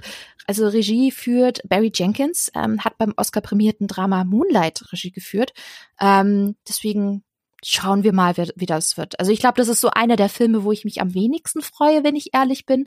Ich bin aber auch nicht der größte König der Löwen-Fan. Sorry, ich weiß, ich mache mir jetzt nicht die größten Freunde damit, aber ich, ich präferiere da, glaube ich, ganz andere Filme aus der äh, Disney-Ära an der Zeit, als jetzt zum Beispiel König der Löwen. Matthias, wir hatten ja auch, glaube ich, schon mal drüber gesprochen. Also da bin ich jetzt, ich finde es schön, ist ein guter Film, aber ich würde den jetzt, ich finde den manchmal zu sehr gehypt, deswegen ja, bin ich jetzt auch nicht traurig, wenn der Film jetzt eher nicht so gut wird oder so. Oder vielleicht wird er ja, doch gut. Seh, also sehe ich relativ ähnlich. Meine Beziehung zum König der Löwen ist relativ ähnlich tatsächlich. Ähm, von daher, ich finde es ich find's cool auf eine gewisse Art und Weise für die Story, weil ich eben weiß, dass sehr, sehr viele Leute ähm, oder Fans da draußen sind, die König der Löwen wirklich absolut lieben.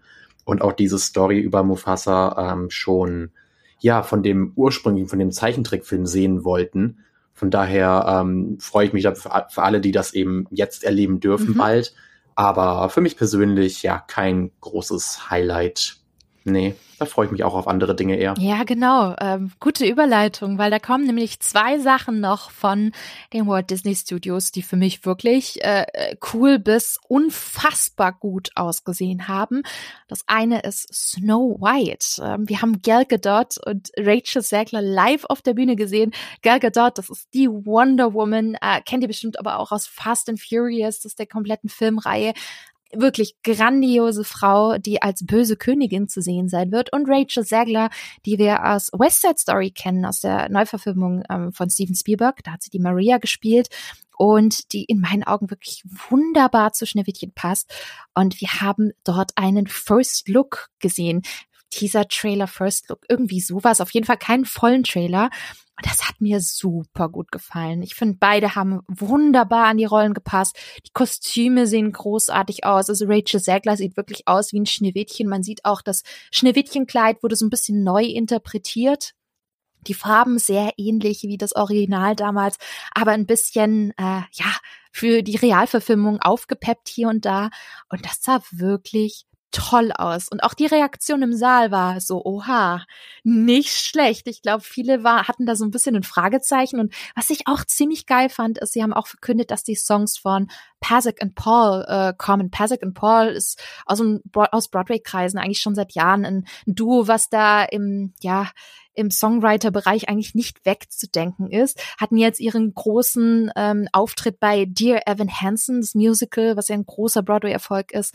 Ähm, das haben sie geschrieben und waren auch beteiligt an den Songs von The Greatest Showman. Also in meinen Augen könnte das echt gut werden. Ich bin super gespannt, weil ich finde auch die Schauspieler super gecastet. Also ich hoffe, der Trailer kommt auch bald raus, weil das ging mir auch zu schnell. ich glaube, ich wollte gerade sagen, bevor jetzt wieder äh, alles, alles schnell zu YouTube flitzt, das war wieder ein Exklusiver. Den hat Bianca gesehen, den habe ich noch nicht gesehen, den hat noch niemand sonst gesehen. Ach. Nur Bianca. Nur ich, ganz alleine saß ich in diesem Panel drin. ich und dann halt wahrscheinlich die anderen tausend, aber das war wirklich ein aus, aus äh, erlesener Kreis. Und das ist, finde ich, auch ganz toll bei den Panels. Selbst die, selbst der Cast hat die Trailer noch nicht gesehen und es ist ihr bestimmt auch aufgefallen. Ähm, die standen dann teilweise da noch auf der Bühne und haben den zum ersten Mal dann jeweils gesehen, den First Look oder Teaser Trailer. Und auch für die ist es total aufregend, weil sie die Bilder so noch gar nicht gekannt haben. Es war äh, spannend. Ja, die wollten, die wollten bestimmt auch die Pausentaste haben. bestimmt, bestimmt. Eigentlich sollte man das auf jeden Fall haben. Vielleicht führen sie es ja nächstes Mal ein. Ich würde mir das sehr wünschen. Moment mal, das will ich mir noch mal genauer angucken. Ja, und ich habe gesagt, es gibt zwei Highlights, ähm, die ich großartig fand. Und das zweite Highlight war, ihr könnt es euch schon denken, The Little Mermaid. Ähm, ja, was gibt es gerade für Diskussionen über Ariel, dass sie doch jetzt schwarz sei und wie woke das alles ist? Meine Güte, get over it. Ähm, ich saß im Saal. Wir haben den ersten Teaser-Trailer gesehen, den ihr jetzt wahrscheinlich auch alle gesehen habt, es sei denn, ihr vermeidet Trailer äh, wegen Spoiler und so, kann ich verstehen. Und äh, nicht genug. Wir haben die komplette Szene, und zwar die komplette Szene von Part of Your World gesehen aus dem Film, frisch aus der Post-Production. Die sind da mittendrin. Und was soll ich sagen? Ich hatte Tränen in den Augen, ich hatte Gänsehaut. Ähm, Halle Bailey ist der absolute Kracher in dieser Rolle. Ihre Stimme toppt an manchen Stellen sogar das Original ähm, mit beziehungsweise von Jodie Benson, ne, die original englische Stimme von Ariel. Und es gab auch schon in der Vergangenheit ja viele Live-Action-Verfilmungen mit Gesang bei Disney. Aber das ist so ziemlich das Beste, was ich bislang bei Disney gesehen habe in puncto Gesangsperformance in einem Live-Action-Musical. Absolute wow. Perfektion, stimmlich perfekt. Halle wirkt authentisch, ähm, wenig Overacting, gar nicht over the top. Sie wirkt komplett natürlich und jetzt sind Stellen dabei. Ich hab's mitbekommen, neben mir, die Leute haben geweint. Ich war definitiv nicht die Einzige und es gab danach wirklich ähm, großen Applaus für diese Szene. Und ich finde es schön inszeniert, weil die Szene, der Fokus liegt komplett auf ihr. Nicht auf dem Schnickschnack drumherum, sondern du, eigentlich kannst du deine Augen nicht von ihr lassen. Du guckst nur die ganze Zeit sie an und bist völlig geplättet, was für eine Stimme sie hat. Und wenn man diese Stimme hört, wie glockenklar die ist, dann spätestens dann weiß jeder, das ist Ariel. Ariel hat einfach eine tolle Stimme. Das ist Teil der Story. Und da jemanden so zu casten, die ein, einfach nur wundervoll singt, ich, ich war geblättet. Das war mein Highlight, glaube ich, in diesem kompletten Panel. Und ich dachte, es wird cool. Ich glaube, die Verfilmung wird ganz nett und so. Aber nach diesem Sneak Peek ist, also ich glaube, kaum ein Film nächstes Jahr kommt, auf den ich mich mehr freue als auf diesen Film, dank diesem Ausschnitt. Echt, also du merkst es, Matthias. Ich bin, ich bin immer noch völlig äh, von den Socken. Ich weiß nicht, was ich sagen soll. Das war was ganz Besonderes. Ja. Ja, ich würde gerne mitreden, aber ich kenne ja jetzt nur, Nein, den, nur ja. den Teaser. es nervt mich so sehr. Es nervt mich so sehr. Aber im Teaser hört man zumindest ein bisschen was, ähm, auch wenn es nur eine, mhm. ein, zwei Zeilen sind. Ähm, und tatsächlich gibt es eine Stelle, ähm, wo sie auch ein bisschen moderner singt. Das ist aber die meiste Zeit eher weniger der Fall. Also nur falls ihr jetzt denkt, oh, das ist mir vielleicht ein bisschen zu, ähm, da sind mir zu viele, wie sagt man, Melismen drin, ne, das so der Fachausdruck, die singt mir ein bisschen zu modern, R&B-mäßig. Schiebt die Gedanken beiseite. Es gibt nur ein, zwei Stellen, an denen sie bisschen mehr ausbricht. Und die restlichen Stellen sind sehr klassisch, sehr stark gesungen. Wirklich eine tolle Musical-Stimme, ähm, wo man einfach nur Gänsehaut bekommt. Also, Leute, freut euch. Freut euch. Nächstes Jahr, Mai 2023, ist es dann soweit. Ich bin gespannt. Krass. Mhm. Das ist schon bald, ne? Und ich glaube, ich glaube, sie war dann auch auf der Bühne, oder? Sie war auch da live zusammen mit, äh, ich verwechsel es immer, Rob Marshall. Bitte sag mir, dass es Rob Marshall ist, weil ich verwechselte ihn mhm. tatsächlich immer. Ähm, beide zusammen da und sie war unglaublich aufgeregt und super, super süß auf der Bühne, weil ich glaube, ich kann mir gut vorstellen, dass sie es selber das erste Mal gesehen hat, wie es dann halt so viele Leute ihre Szene sehen, ihre, ihr ja, großer Auftritt und sie war mega nervös. Natürlich vor, vor diesen Massen, vor diesen äh, Die Hard Ariel Fans äh, und halt natürlich auch den eventuellen Kritikern. Ne? Das hat sie sicherlich auch im Hinterkopf gehabt, so, oh mein Gott, wie kommt das jetzt an bei denen? Mhm. Aber ich, es klingt ja so, als wäre die Reaktion sehr, sehr gut gewesen und da hat sie sich bestimmt auch mega gefreut, denke ich, oder? Absolut. Also sie war äh, super happy und aber auch sehr nervös. Das hat man richtig, richtig gemerkt, ja. wie, wie, wie aufgeregt sie war, weil das war halt ihr ihr großer ähm, Moment, den sie da quasi hatte und dann auch wirklich richtig äh, zelebriert hat. Und das äh, war toll anzusehen. Und es war so ein Moment, den werde ich auch nicht vergessen, weil das hat für mich die 23 auch so ein bisschen ausgemacht, da zu sehen, äh, da zu sitzen und diese Einblicke zu sehen vor allen anderen, wo man sich so geehrt fühlt als, als Disney-Fan und weiß, wow, du bist jetzt die erste, die das mit den Leuten um dich herum sehen darf. Und das ist schon wirklich, wirklich toll. Also ich, ich weiß nicht, wird bestimmt Trailer geben, aber ob die komplette Part of Your World Szene so schnell rauskommt, vielleicht zu Promo-Zwecken nach dem Filmrelease vielleicht, das ist wirklich schon was Besonderes, die einfach mal vorab komplett sehen zu dürfen. Das ist schon, Richtig, richtig toll.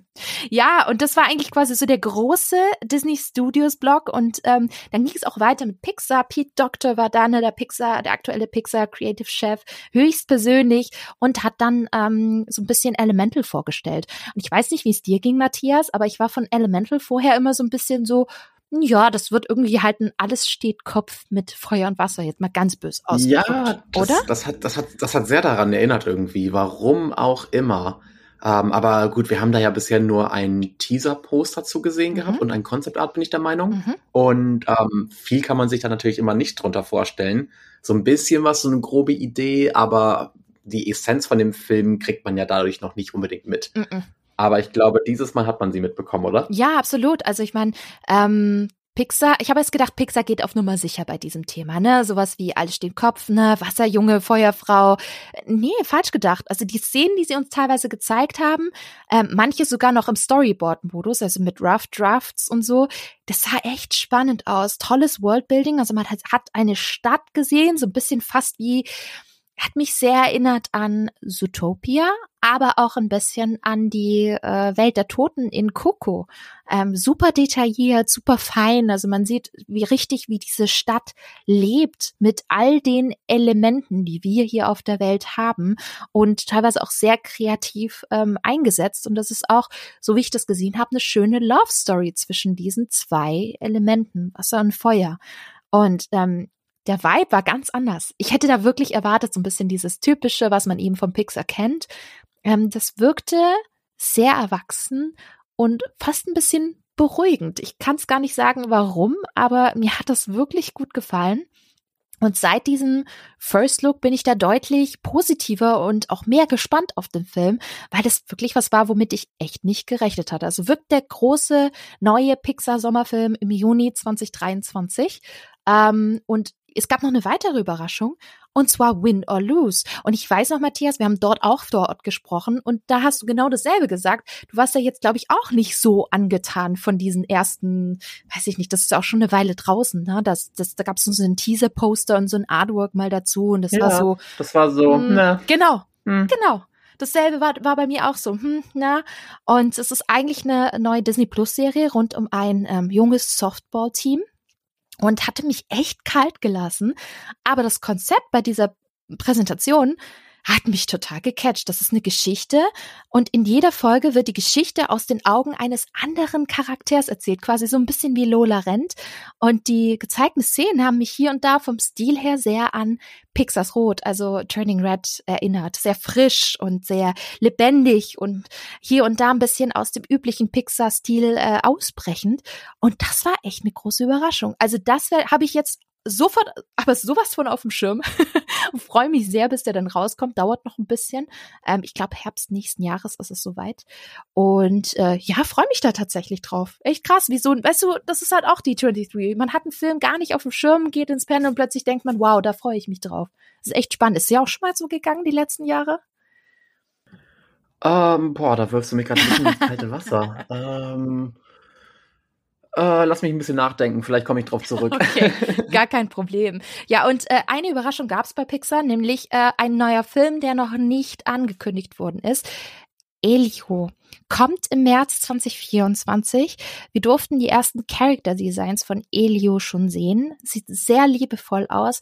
Erinnert mich hier und da so ein bisschen an Luca, nicht von dem Design selber, sondern eher von den Vibes, äh, die die Charaktere haben, beziehungsweise der Charakter Elio. Ist nämlich ein kleiner Junge, der ähm, Kontakt äh, aufnimmt, beziehungsweise hat mit Aliens und ähm, dann durch Zufall äh, Botschafter des Alien-Planeten wird. Und das ähm, sieht sehr liebevoll aus und ich glaube, das ist eine Story, die wirklich fürs Herz ist. Also ich denke auch, das wird eine schöne, echte Originalstory von Pixar, die ihr sicherlich mal im Kino sehen solltet, weil da kommt es bestimmt auch hin. Und ähm, wenn wir von Originalstories reden, ein Sequel musste natürlich auch sein. Und es ist Überraschung alles steht Kopf 2, Inside Out, kommt auch. Und das war so ein bisschen dieses One More Thing, kam doch plötzlich tatsächlich ähm, Amy Pooler auf die Bühne. Amy Pooler ist die Originalstimme von Joy, Freude im englischen Original und hat das gemeinsam mit Pete Doctor ähm, verkündet. Und äh, die Bestätigung ist da, der Film wird sich drehen um Rileys Pubertät und Teenie-Zeit mit neuen Emotionen, die dann natürlich äh, so aufkommen, wenn man Teenager ist. Also ich glaube, das wird sehr, sehr cool und spannend. Und ich, ich sag's mal so, die Filme von Pete Doctor, ähm, da, das, das, das sind Filme, da die, die sind einfach gut. Das, da braucht man keine Angst haben, werden die gut, werden die nicht so gut. Pete Doctor hat da meistens immer ein super Händchen tatsächlich für Pixar-Filme. Deswegen erwarte ich da auch schon tatsächlich ein äh, ziemlich gutes Sequel. Also bin ich, bin ich sehr gespannt. Bist du alles steht Kopf-Fan gewesen? Ich kenne so viele Leute, die den Film ganz, ganz, ganz toll finden. Mir hat er auch gut gefallen, auch wenn er nicht bei meinen Lieblings-Pixars dabei ist. Aber äh, wie, wie stehst du zu dem Film?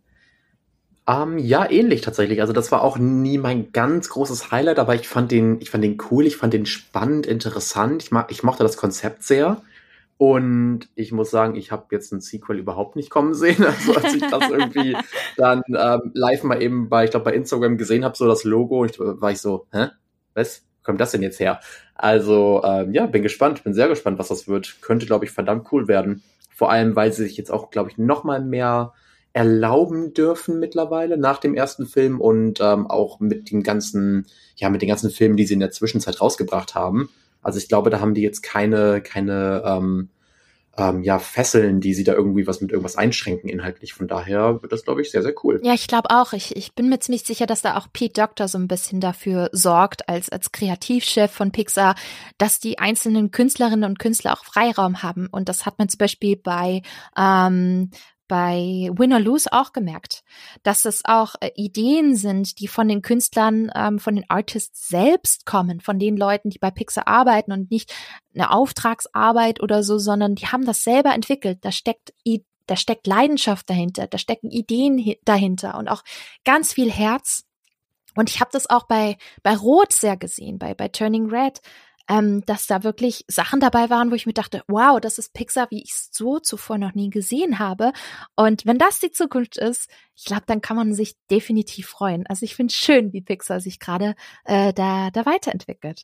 Und ich glaube, das müssen sie auch, weil Walt Disney Studio Animations, und dann kommen wir jetzt nämlich gerade schon zum nächsten Thema, ähm, die haben sich ja in den letzten Jahren auch immer mehr zu Pixar angenähert und die große Kritik war, ja, man kann die doch mittlerweile gar nicht mehr auseinanderhalten. Mittlerweile schon und das fand ich recht, echt gut, was jetzt auch durch die einzelnen Produktionen kommt, hm, was sie dort verkündet haben, aber das wissen wir alle schon, Zootopia Plus, das sind die Kurzfilme.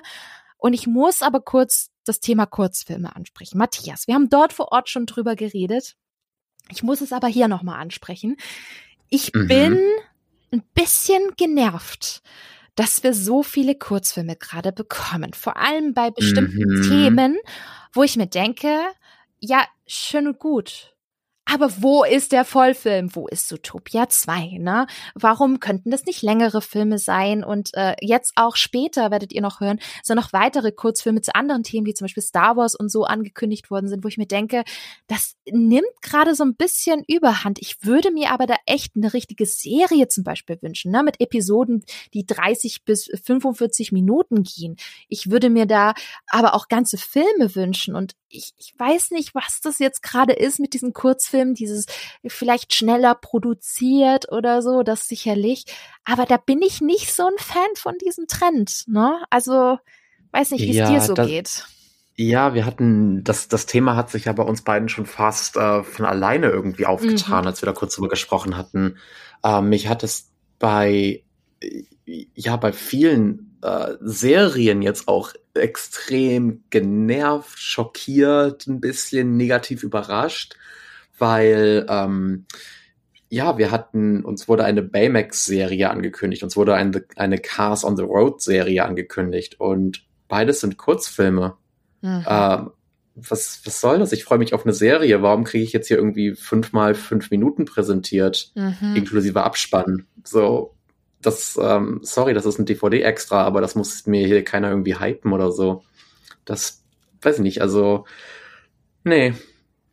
Also lässt mich auch gerade deswegen kalt. Ich meine, ich habe jetzt von Zootopia Plus noch nichts gesehen. Und gerade weil es halt Kurzfilme sind, ähm, bin ich auch schon wieder so, na, gucke ich mir irgendwann mal an vielleicht. Aber absolut kein Fokus drauf. Ich habe auch zum Beispiel ähm, Duck Days, also von oben ab, ähm, habe ich zum mhm. Beispiel noch gar nicht gesehen, weil mir das einfach überhaupt nicht gejuckt hat, bin ich ganz ehrlich. Und da sind ein paar andere Sachen auch draußen, die ich aus einem ähnlichen Grund gar nicht angucke. Von äh, daher. Das ist super schade mhm. eigentlich, weil das sind teilweise ja. Charaktere und Themen zu sehen, die ich toll finde. Und ich bin ganz ehrlich, ich nehme eigentlich gerade alles, was von Zootopia so rauskommt, weil ich warte wirklich echt schon seit einer ganzen Weile auf Teil zwei und ich weiß nicht, ob er überhaupt kommen wird, weil ja einer der Regisseure auch komplett das Studio gewechselt hat. Er ist nicht mehr bei Disney, der ist zu Sony Animation gegangen. Ähm, und deswegen, uh. ja, ja, wobei Sony, just kidding, just kidding. Ja, ja, Sony Animation ist eigentlich ein cooles Animationsstudio. Das muss man hier schon an der Total. Stelle sagen, obwohl das hier ein Disney-Podcast ist. Aber Sony macht wirklich einen tollen Job, gerade bei Animation-Sachen. Spider, Spider-Verse. Spider-Verse, der Hammer. Wahnsinn. Einer wirklich der besten Animationsfilme der letzten 10, 20 Jahre, definitiv. Ähm, auch super kreativ. Und da wundert es mich natürlich nicht, wenn da einige Köpfe auch von Disney abwandern. Ähm, das ist ganz klar. Und da frage ich mich halt, kommt jetzt noch Teil zwei? Sind jetzt die Kurzfilme nur eine Überbrückung? Und ähm, das sah cool aus, weil jede jede Folge hatte irgendwie einen neuen Schwerpunkt. Einmal mit Gazelle, das war so ein bisschen Dancing with the Stars mäßig. Dann äh, gibt es eine Folge im der Pate-Stil, ne, mit Mr. Big. Ähm, das sah schon sehr lustig aus, aber ich denke mir, ja, ist ja ganz nett, aber gebt mir doch endlich mal mehr Content, längeren Content. Ich will mindestens eine halbe Stunde gucken. Ich will Filme sehen. Und die Kurzfilme sind eher so kleine, nette Snacks, die ich aber nicht ganz so wertschätzen kann, wenn ich ehrlich bin. Ne? Ja, aber ähm, ich meine, es, das Franchise, das lebt, das muss man sagen. Da sprechen wir auch nachher nochmal ähm, drüber, glaube ich. Ähm, deswegen ist es ja so ein, so ein fieses Anteasern wahrscheinlich. Aber ich bin da voll bei dir. Also statt diesem Kurzfilm ähm, würde ich persönlich sagen, statt, ich weiß nicht, wie viele es jetzt sind, aber statt fünf mal fünf Minuten, macht doch einfach dann eine halbe Stunde ein Special draus, mhm. gibt uns eine Story mit auf den Weg und nicht eben nur dieses ja, diese, diese kurzen Gags irgendwie, die dann so ganz nett sind. Absolut. Das wäre so mein, meine persönliche Message, wenn jemand zuhört. Ja, was auch als Serie angekündigt worden ist, ist eigentlich was äh, ganz Spannendes und zwar dieses Iwaju. Das ist ja eine Serie in Zusammenarbeit mit einem ganz anderen Animationsstudio. Das erste Mal, dass Disney mit einem anderen Animationsstudio intensiv zusammenarbeitet an einem Projekt. Ähm, Kugali heißen die, ähm, kommen aus Afrika und ähm, die haben tatsächlich in irgendeinem Interview mal gesagt, ähm, so auf die Art, Disney zieht, zieht euch warm an, ähm, wir werden euch ganz schön aufmischen.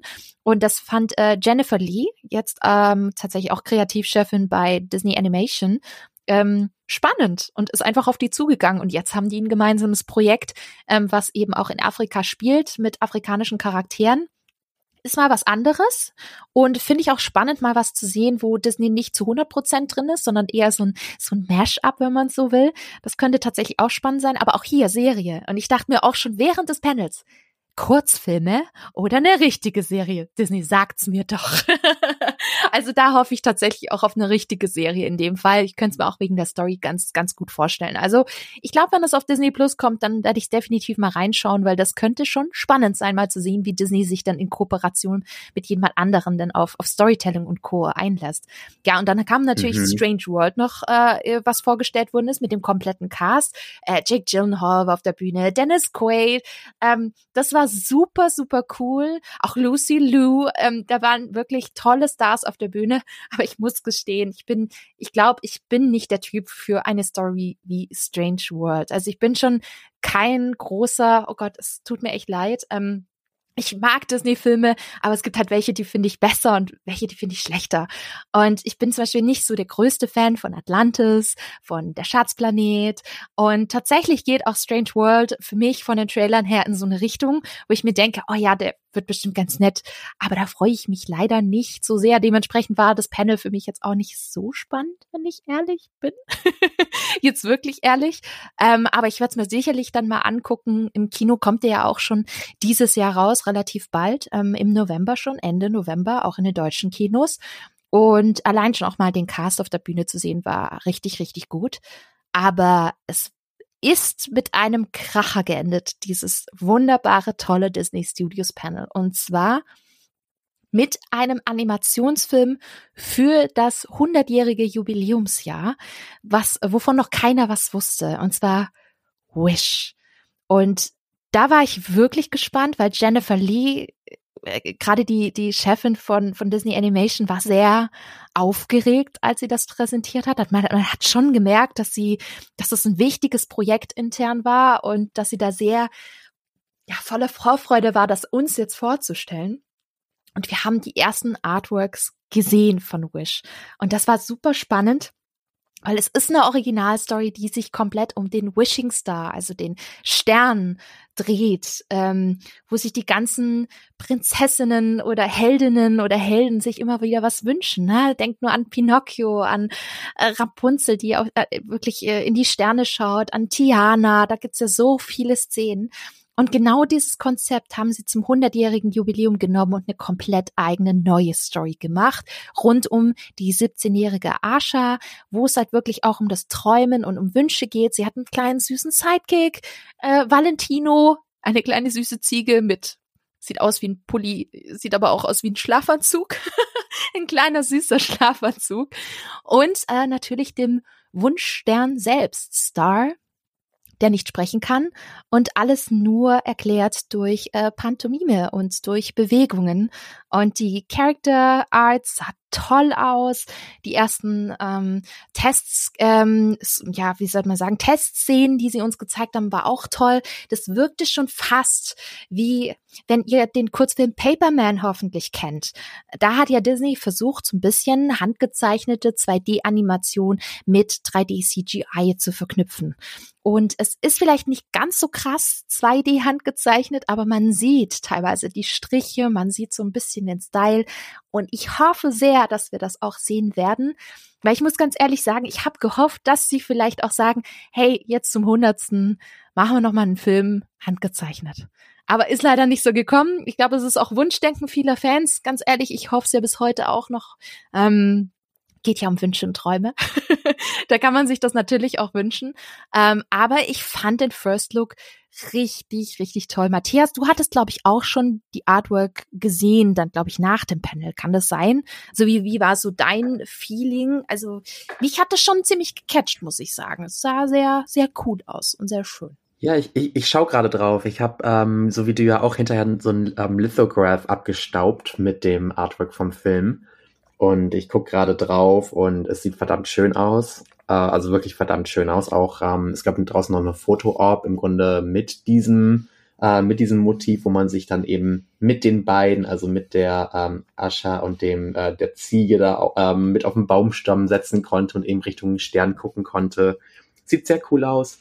Aber ich habe natürlich auch noch nichts gesehen an Bewegmaterial oder sowas. Deswegen, ich bin da immer so ein bisschen ähm, länger vorsichtig mit meinen Erwartungen, so nenne ich das mal. Aber ähm, der erste Eindruck ist auf jeden Fall ein guter. Ja, bin gespannt. Und du hast es ja vorhin gesagt, das Besondere ist auch diese Live-Performances. Und wir haben Überraschung. Ich habe ja eigentlich fest damit gerechnet, dass wir ähm, Halle Bailey ähm, hören, wie sie das erste Mal Part of Your World live singt. Es ist ganz anders gekommen. Und zwar, und das finde ich schon fast noch viel, äh, noch, noch, noch mehr besonders, ähm, Ariana DeBose ähm, hat dort einen der Titelsongs gesungen aus Wish, dem neuen Film More for Us, ähm, geschrieben von Julia Michaels. Die kennen vielleicht der ein oder andere Disney-Fan noch aus ähm, Wreck-It Ralph 2, also ähm, äh, Ralf Reis 2 mit dem Titelsong A Place Called Slaughter Race. Ähm, da ist sie schon auf dem Soundtrack vertreten, hat viele Songs Geiler geschrieben, Song. absolut für, für sehr große Stars unter anderem auch und schreibt jetzt komplett die Songs für den nächsten ähm, Disney-Film. Endlich auch mal eine Frau, das freut mich sehr, ähm, dass da auch ein Ach, bisschen mehr oh. Representation ist. Ja, ich finde Soundtrack-Szene sehr männlich dominiert, halt eben auch in Hollywood. Und jedes Mal, wenn quasi eine Frau da beteiligt ist, freue ich mich sehr, weil es scheint da so ein bisschen einen, einen Trend zu geben, dass auch immer mehr Frauen Soundtracks machen, wie zum Beispiel auch zu Loki und Co. Das, das macht mich immer gerade sehr happy und ich bin sehr hm. gespannt, wie sich das anfühlt anfühlt und anhört, weil es ist halt eben kein Alan Menken, es ist auch kein Lin-Manuel Miranda, der so gefühlt der neue Alan Menken ist, sondern mal jemand ganz anderes und das finde ich immer sehr, sehr spannend. Genau. Guck mal, da habe ich gerade auch noch was gelernt. Das habe ich noch nicht mitbekommen tatsächlich. Sehr cool, freut mich. Also bin sehr gespannt, wie das Ganze dann klingen wird, weil ich glaube, sie wird echt einen ganz, ganz tollen Job machen. Glaube ich auch. Also ich bin super gespannt. Ähm, was man aber bei dem Panel gesehen hat und ähm, was auch einige mir geschrieben haben in den Nachrichten, als ich dort vor Ort war, man hat die neue Strategie von Disney hier entdecken können. Und zwar früher hat man bei der Expo hier super viele News rausgehauen, von denen man vorher noch nie was gehört hat. Und das war dieses Mal deutlich weniger. Man ist eher so dieses Playing it safe war so ein bisschen die Strategie. Man ist mehr in die Tiefe gegangen, man hat mehr Insights gegeben ähm, in die ganzen Projekte, die jetzt für die nächsten eineinhalb, zwei Jahre anstehen. Wenig darüber hinaus. Aber da hat viel gefehlt tatsächlich. Es gab krasse Gerüchte zu Cruella 2. Nichts announced. Aladdin 2 hat man doch auch gehört, kommt ein Sequel. Nichts announced. Genau dasselbe wie Maleficent 3, wie Zootopia 2 und was ist eigentlich mit Tower of Terror mit Scarlett Johansson? Auch nicht mhm. äh, äh, announced worden. Und man fragt sich, okay, was ist mit den Projekten? Sind sie in der Development-Hölle gelandet? Also wo eigentlich fast alle Projekte irgendwie landen, die dann nicht äh, das grüne Licht bekommen intern und dann nicht verwirklicht werden? Oder sparen Sie sich diese Titel auf und verteilen die übers Jahr, weil diesen Eindruck habe ich gerade so ein bisschen. Ne? Es gibt jetzt nicht mehr so den großen Peak mit der D23, wo sie wirklich alles raushauen, sondern sie verteilen das übers Jahr hinweg. Man hat paar Sachen auf der San Diego Comic Con, dann ich hoffe oder vermute schwer, dass es wieder so ein Investor Day gibt, was ja auch gut ist für die ganzen Investoren und Shareholder, dann will man denen auch ein Feuerwerk geben, dann gibt es da auch News. Ähm, das fand ich schon irgendwie ganz spannend, wobei ich mit Tower of Terror so ein Announcement schon gewünscht hätte, muss ich sagen. Also das wäre irgendwie noch so das äh, i-Tüpfelchen gewesen, aber da ist Disney schon auf Nummer sicher gegangen diesmal, fand ich. Ja, mhm. ich, ich glaube, es liegt ein bisschen daran, dass, äh, dass sie ja auch mittlerweile echt eine Content-Maschine geworden sind. Mhm. Ähm, was das Wort Maschine klingt nicht immer ganz so positiv und bei einigen Titeln muss ich persönlich das auch so leider sagen. Es ist halt sehr, sehr viel rausgekommen in jetzt in, in den letzten Monaten, Jahren, was für mich persönlich nicht immer ganz die höchste Qualität hatte, wenn ich ehrlich bin. Und ich glaube, da ist eben auch das, ähm, ja, das Problem, dass es eben einfach so viele Titel sind, die dann eben ins Kino kommen, die zu Disney Plus kommen, die was weiß ich wohin kommen. Ähm, und da kann man natürlich auch nicht 20, 30 Titel auf einmal irgendwie hypen, ähm, weil du hast eben schon eine ganze Stange an Titeln genannt. Mir fallen jetzt spontan eben noch Hercules Live Action ein, Lilo und Stitch ähm, zum Beispiel, die ja auch schon alle ja länger ähm, ja bekannt sind, dass sie kommen werden, definitiv oder zumindest in Arbeit sind. Ähm, Tron 3, genau dasselbe. Und ähm, okay, das ist äh, jetzt ist jetzt ist Live-Action, nicht Animation, aber ähm, trotzdem dasselbe Thema wieder. Und ich glaube einfach, dass da eben ja eher so ein bisschen kurzfristiger ähm, jetzt gemarketet mhm. wird und eben nicht so auf die auf die lange Schiene hinaus. Ähm, finde es auch ein bisschen schade, weil diese großen Reveals eben von Dingen, die man wirklich nicht kommen sieht, die waren immer noch mal so dieser große Wow-Faktor mit, äh, mit bei diesen Panels. Ähm, deswegen ist es, es ist ein bisschen schade, bin ich bei dir, aber gut, ich meine, irgendwann müssen sie ja neue Sachen ankündigen.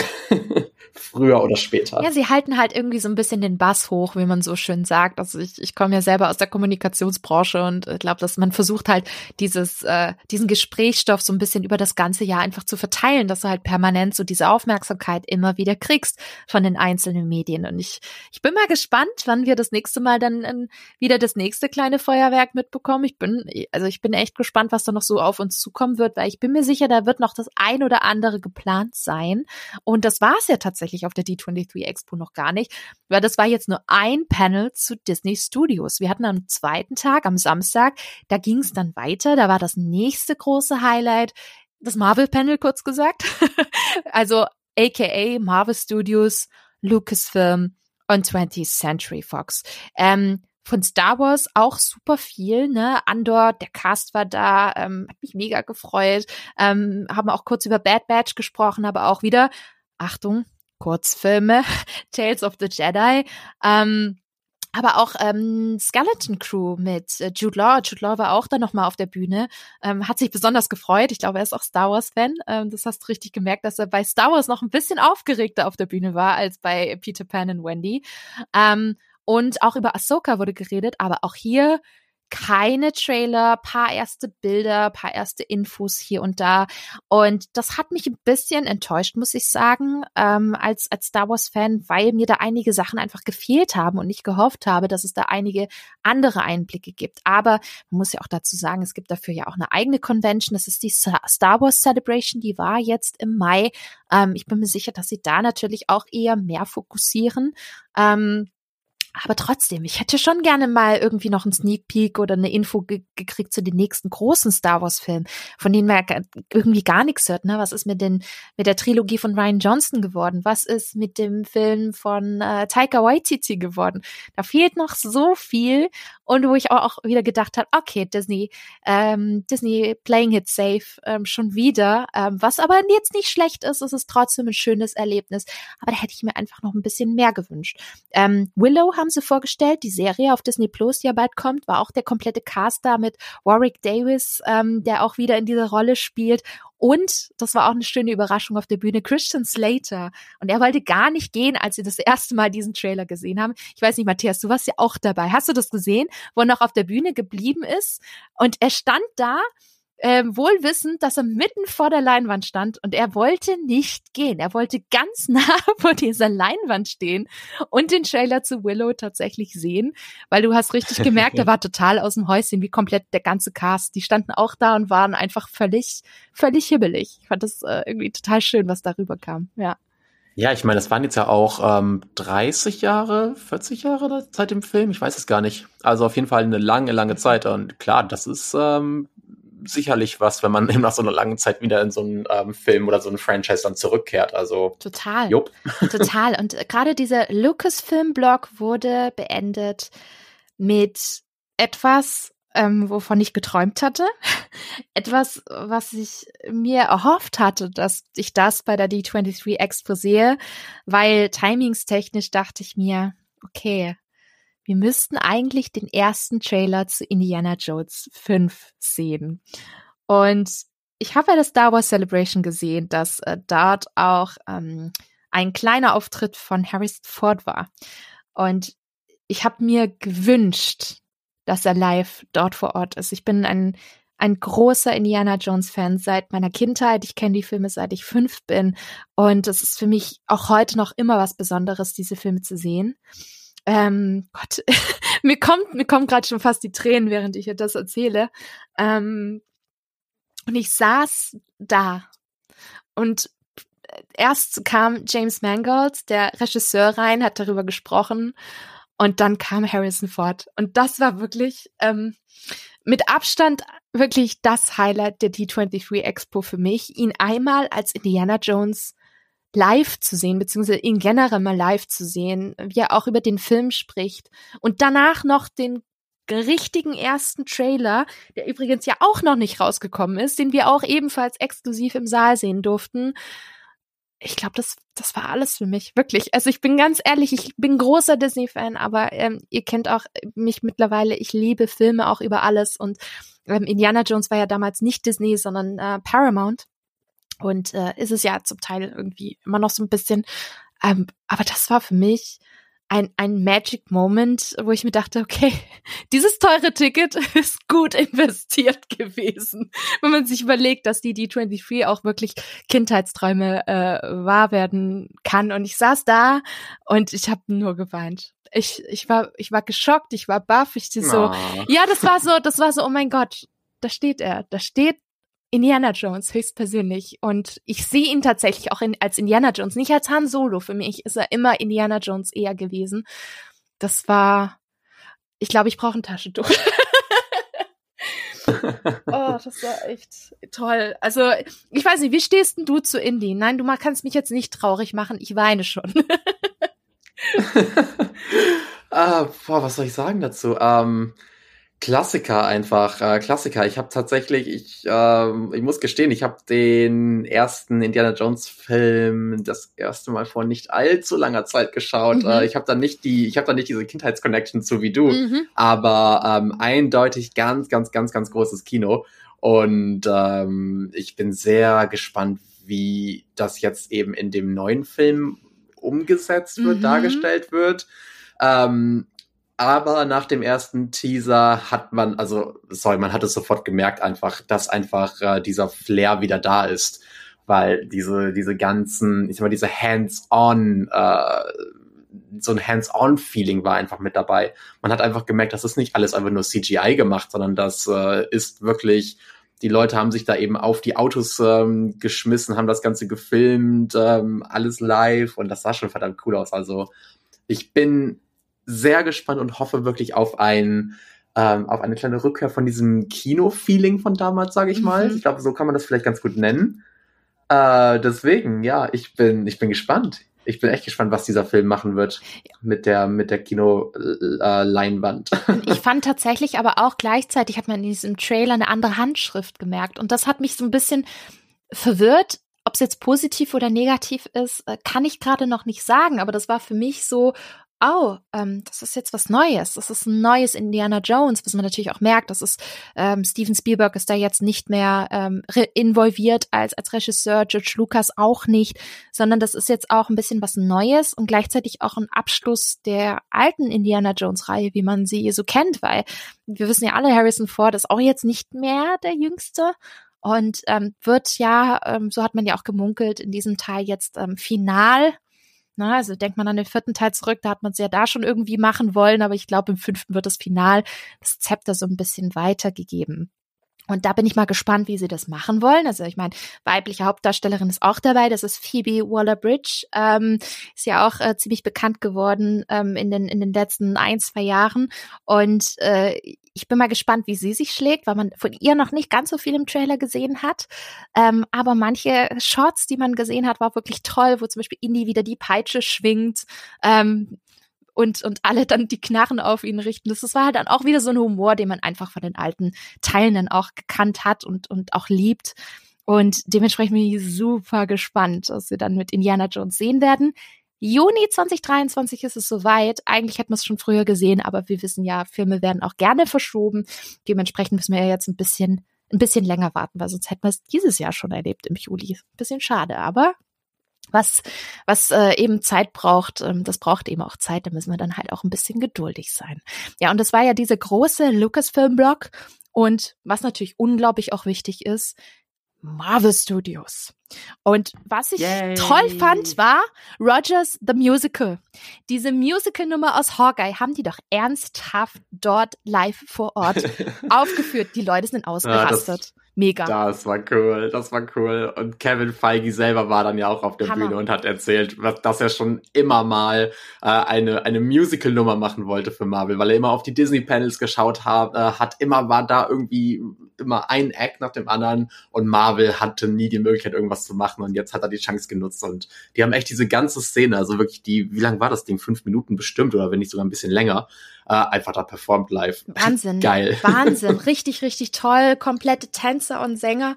Und was mich sehr gefreut hat, was ich am Anfang gesehen habe, da ist ja auch eine Liveband äh, rausgefahren. Und die Liveband hatte einen Dirigenten. Und ich habe den Dirigenten sofort erkannt, weil ich ein absoluter Musical-Nerd bin. Und das war Mark Shaman höchstpersönlich, der diesen Song geschrieben hat, aber auch gleichzeitig äh, beliebte große Film-Soundtracks wie zu Adams Family, aber auch Hairspray. Hairspray ist eine tolle Show und das hat mich richtig gefreut, ihn mal in echt zu sehen. Der ist übrigens ein riesengroßer Marvel-Fan, wie Kevin Feige da auch auf der Bühne noch verraten hat und war da sofort dabei. Und es war schön, das zu hören, dass er ja auch immer Leute gewinnen kann, die da auch mega drin sind und sich mega freuen und das alles toll fanden. Und dementsprechend haben sie da auch wirklich auch ein kleines Feuerwerk abgefeuert.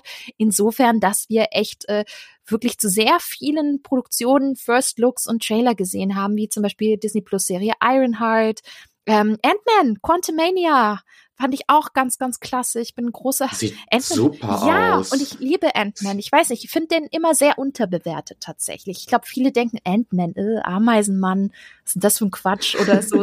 ich habe das schon ein paar Mal gehört. Und ich denke mir, Leute, das ist einer der unterhaltsamsten Marvel-Filme. Ich verstehe das nicht, warum diese, dieser Held nicht so viel Liebe bekommt. Und Paul Rudd ist einfach, sorry, es ist Paul Rudd ist einfach großartig in der Rolle. Also. Schau mal, das, das bin ich so ein bisschen. Ich bin nicht der allergrößte Ant-Man-Fan. Ich finde das irgendwie so ganz nett, das ist so okay, aber es ist, es ist, es ist nicht mein Stil ähm, die ersten beiden Filme. Aber jetzt der, der, der, wir haben ja eine Sneak Pre äh, Preview gesehen, mhm. eben von dem dritten Teil. Und das sah verdammt geil aus. Das sah groß aus, das sah episch aus. Also ich, da, bin, da freue ich mich drauf. Da freue ich mich sehr drauf. Ja, und vor allem, dort wird auch Kang eingeführt. Das heißt, der Film ist super wichtig für all das, was jetzt kommt. Ne? Avengers, The Kang Dynasty habt ihr sicherlich auch mitbekommen, wurde bei der Comic-Con groß announced. Das werden das große, die Highlight-Filme, so wie damals eben Infinity War oder Endgame und ähm, deswegen wird Quantumania ziemlich, ziemlich wichtig fürs MCU werden. Und äh, war auch Jonathan Majors auf der Bühne zusammen, auch mit Paul Rudd und Evangeline Lilly ähm, den ich auch wirklich großartig fand. Jeder, der Loki gesehen hat, das Finale, ähm, ich glaube, so einen coolen Bösewicht, äh, den man, den man hasst und liebt zugleich. Äh, sowas braucht man auch im MCU und da freue ich mich wirklich, wirklich drauf. Ähm, wenn wir schon bei Bösewicht sind, Loki, Staffel 2. Ich fand Loki als Serie richtig toll und die größte Überraschung, sie haben mir ernsthaft ähm, den kompletten Cast aus London exklusiv für die D23 eingeflogen. Das sitzt dann da und da kommt der komplette Cast, ne, mit Tom Hiddleston und sogar Owen Wilson diesmal dabei. Der war nicht beim Haunted Mansion Panel. Die drehen nämlich gerade äh, in London und sind da extra für den Trailer kurz mal rübergeflogen. Kann man mal machen, ne? Mhm. Kann man genau, mal, mal eben so für, für, für so einen fünf Minuten Auftritt mal eben exklusiv für die Fans. Also völlig Hammer. Völlig bekloppt. Hammer. Völlig bekloppt. Ähm, was für mich eine mega Überraschung war, wo ich mich mega drauf freue, weil ich das Gefühl habe, das ist ein richtiges Liebhaberprojekt, ist Werewolf by Night. Könnt ihr sehen ab dem 7. Oktober auf Disney Plus und Überraschung, Regie führt der Soundtrack-Gott Michael Giacchino als Regisseur diesmal, nicht als Komponist, auch als Komponist, aber eben auch als Regisseur. Und das ist ein Halloween-Special ähm, rund um den Comic Werewolf by Night. Ähm, ob man jetzt Moon Knight sieht oder nicht, werden wir noch sehen. Man weiß, dass diese beiden Welten da auch eng verknüpft sind in den Marvel Comics.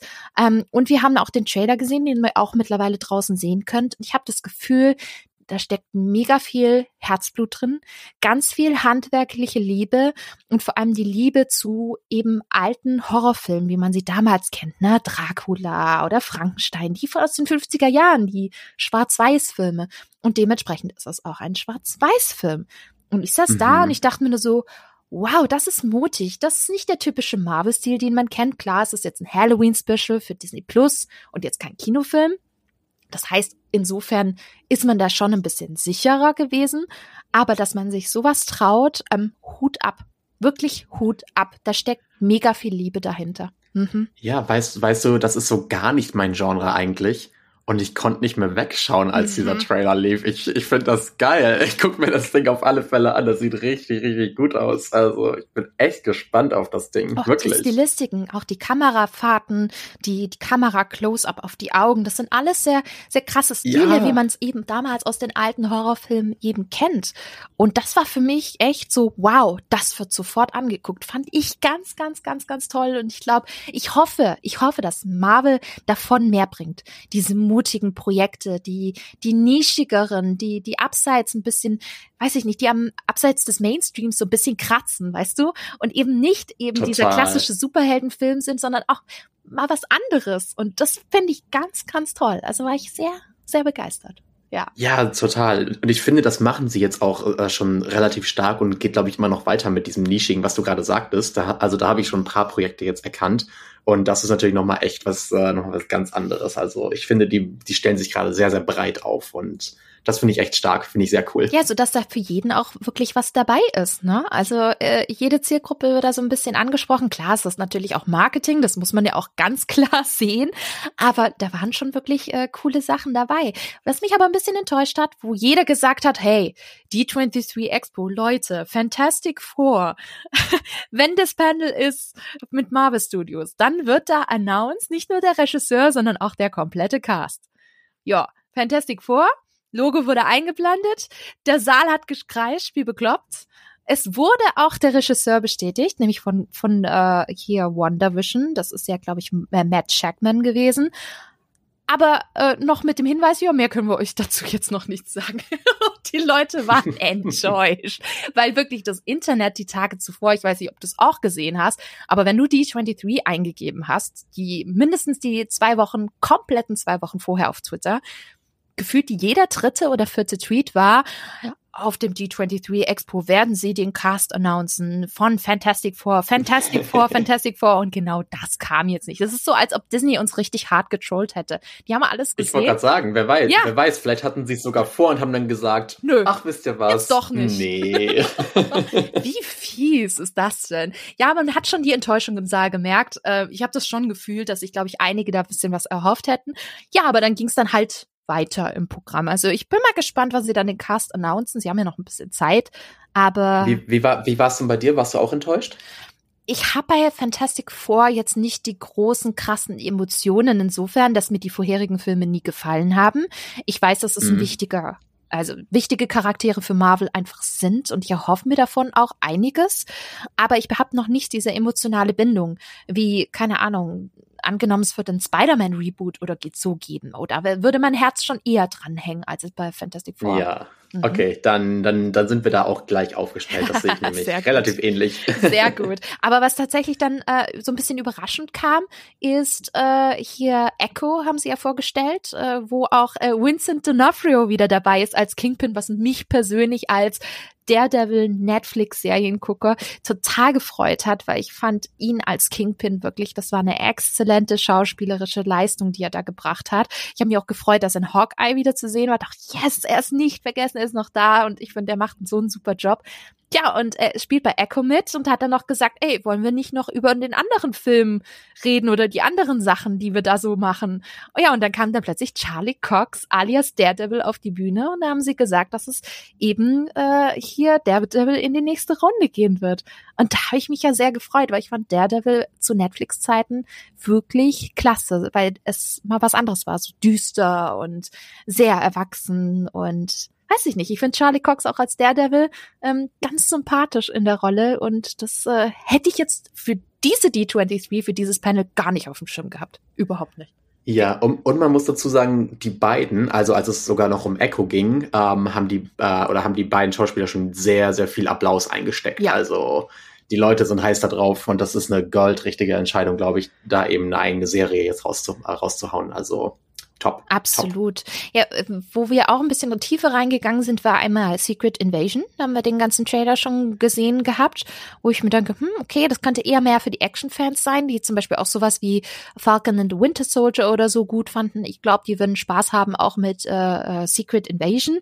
Für mich noch. Also da freue ich mich sehr drauf, muss ich sagen. Secret Invasion freue ich mich sehr, sehr drauf, aber war auch gleichzeitig, das war so mein Enttäuschungspunkt, ah, ähm, was du eben von Fantastic Four erzählt hast, weil da gab es auch entsprechende Gerüchte online, sei, die sich nicht nur zwei Wochen gehalten haben, sondern die sich Monate gehalten haben, die sich seit Jahren gehalten haben.